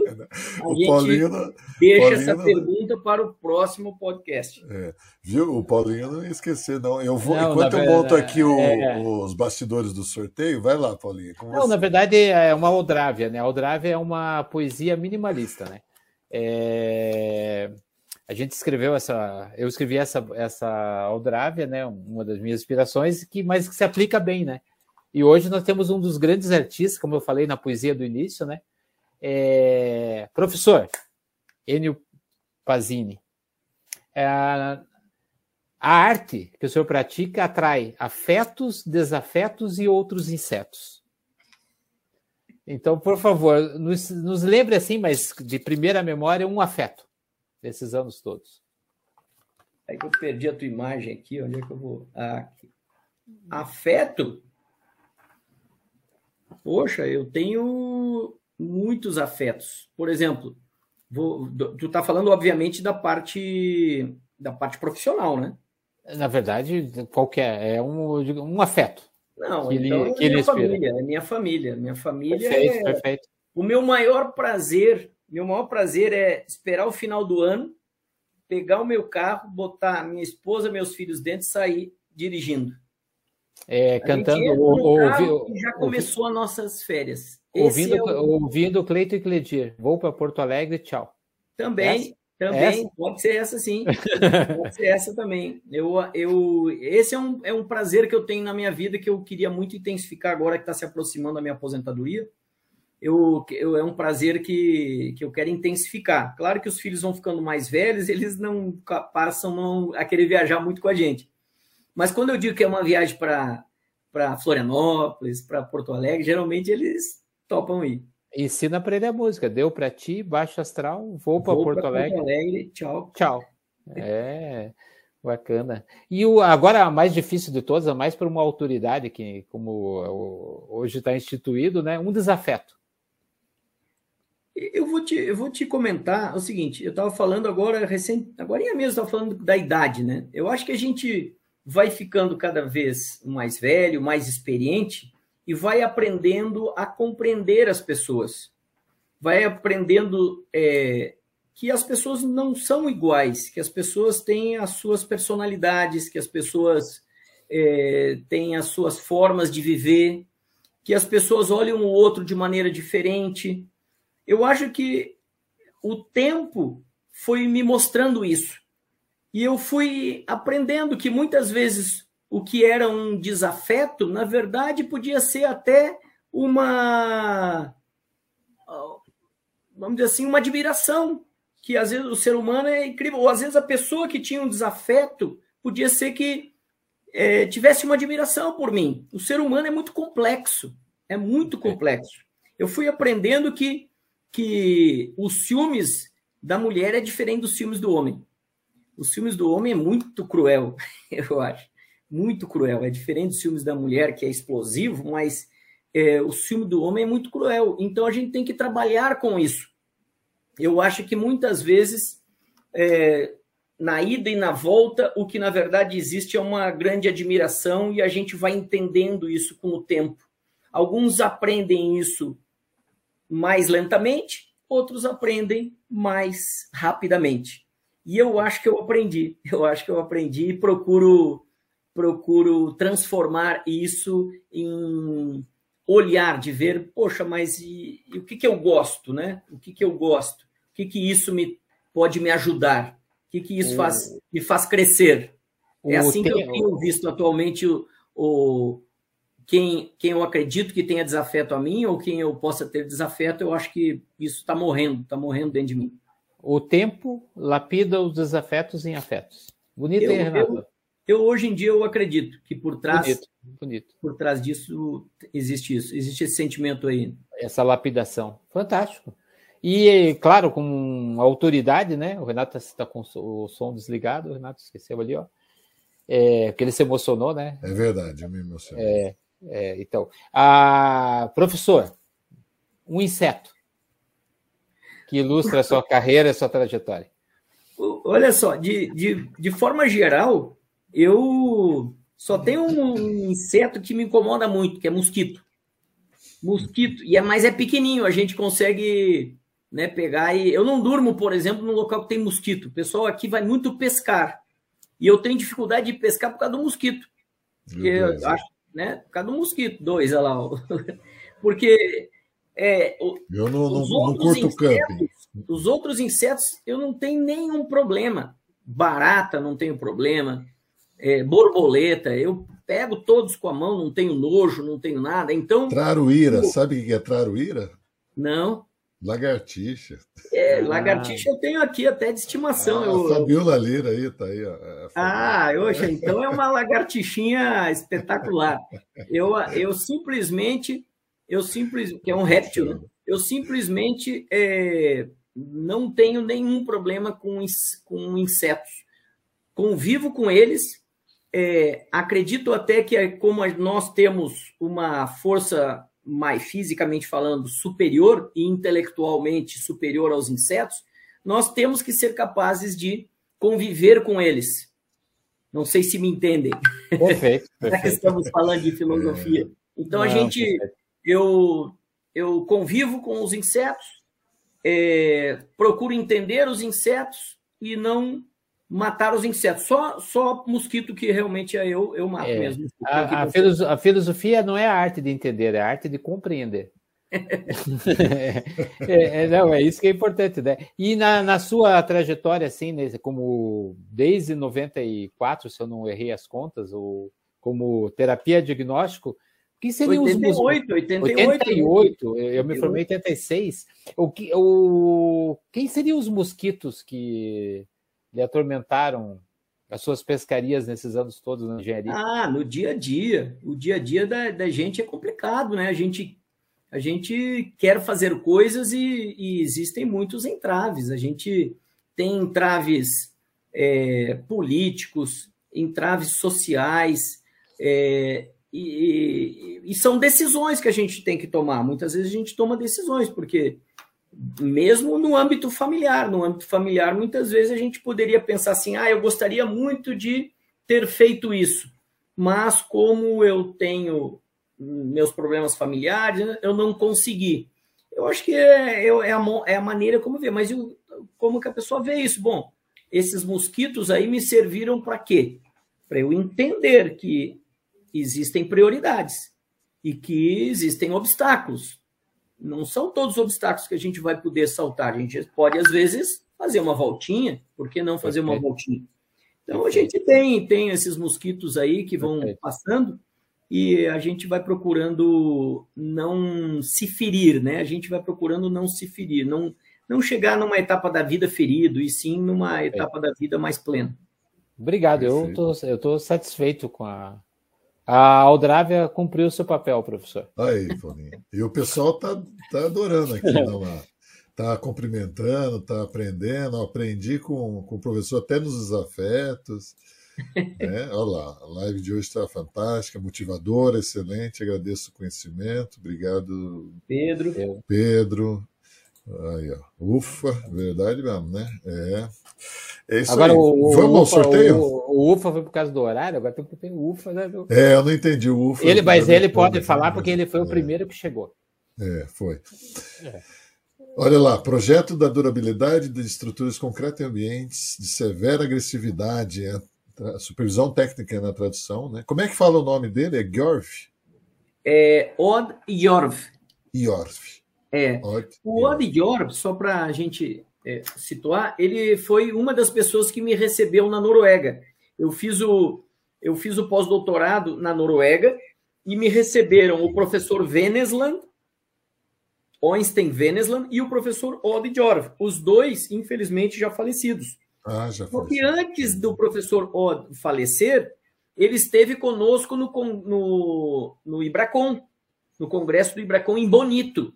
E num, num, seminário de durabilidade. O mesmo seminário de durabilidade que nós vamos ter agora no Congresso do Ibracon, em Brasília, com a presença da Carmen Andrade, com a, a presença é, presencial do Pedro Castro, do México e várias outras pessoas ali no quarto seminário de durabilidade das estruturas de concreto, teve um em Bonito, que eu, que eu que organizo esses seminários dentro do Ibracon.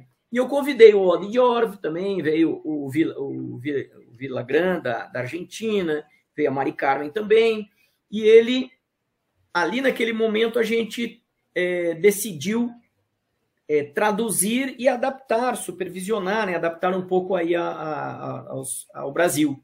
E a gente fez isso, e depois ele faleceu. Então foi um, é um livro muito importante que traz a experiência dele em obras, porque ele foi projetista, ele foi especificador, de concreto em ambientes altamente agressivos, nas plataformas petrolíferas do Mar do Norte, por exemplo. Então, ele nos disse o seguinte nesse livro: olha, pessoal, tem ambientes com severidade tão grande que, mesmo fazendo o concreto com agressividade 4 da ABNT NBR 6118, não vai ter 50 anos de vida útil de projeto, sabiam? Vai ter que pintar, vai ter que fazer com armadura de aço inoxidável, vai ter que fazer com armadura é, galvanizada, vai ter que colocar inibidor de corrosão na composição do concreto, vai ter que fazer isso, vai ter que fazer aquilo. Então, essa é a mensagem desse livro que eu acho bacana para nós aí, para que a gente leve isso para as nossas normas. Perfeito. E aí é durabilidade, né? Perfeito. E aí, e aí, e aí foi, foi feito esse trabalho por mim e pelo querido professor Paulo Helene, que também teve uma experiência com o Odd de quando ele, quando ele fazia o pós-doutorado dele na Califórnia. Os dois hum. coincidiram lá. Gente, então eu quero agradecer ao professor Enio, muito obrigado. A esposa está tá desesperada para a janta, né? É, era, era, é, era, macarrão, não, não tem problema, não. Não passa do ponto. Virou uma Fazer macarrão Mas... para italiano, descendente de italiano, não é assim, não, hein? É, chamar a Paulista para comer pizza em qualquer lugar também não pois pode, é. né? É verdade. É isso aí. E, gente, muito obrigado pela audiência. Obrigado, Paulinho, mais uma vez. Ele vai te mandar o, a poesia, viu? Poesia bacana que ele fez aí, a poesia concreta. Adorei, é. adorei. Muito bacana é. mesmo, hein? Muito Paulinho bacana. é o nosso poeta, que é engenheiro e poeta, né, Paulinho? É. Engenheiro, o que mais? Você fala engenheiro? Não, é poeta, eu sou, eu sou poeta e estou engenheiro. Está engenheiro, então tá bom. Muito bacana. Gente... Pessoal, adorei também, viu? Adorei. Muito obrigado pelo convite. Estou muito satisfeito de ter participado. Gente, muito boa noite, muito obrigado, fiquem com Deus e viva a boa engenharia. Viva a boa engenharia.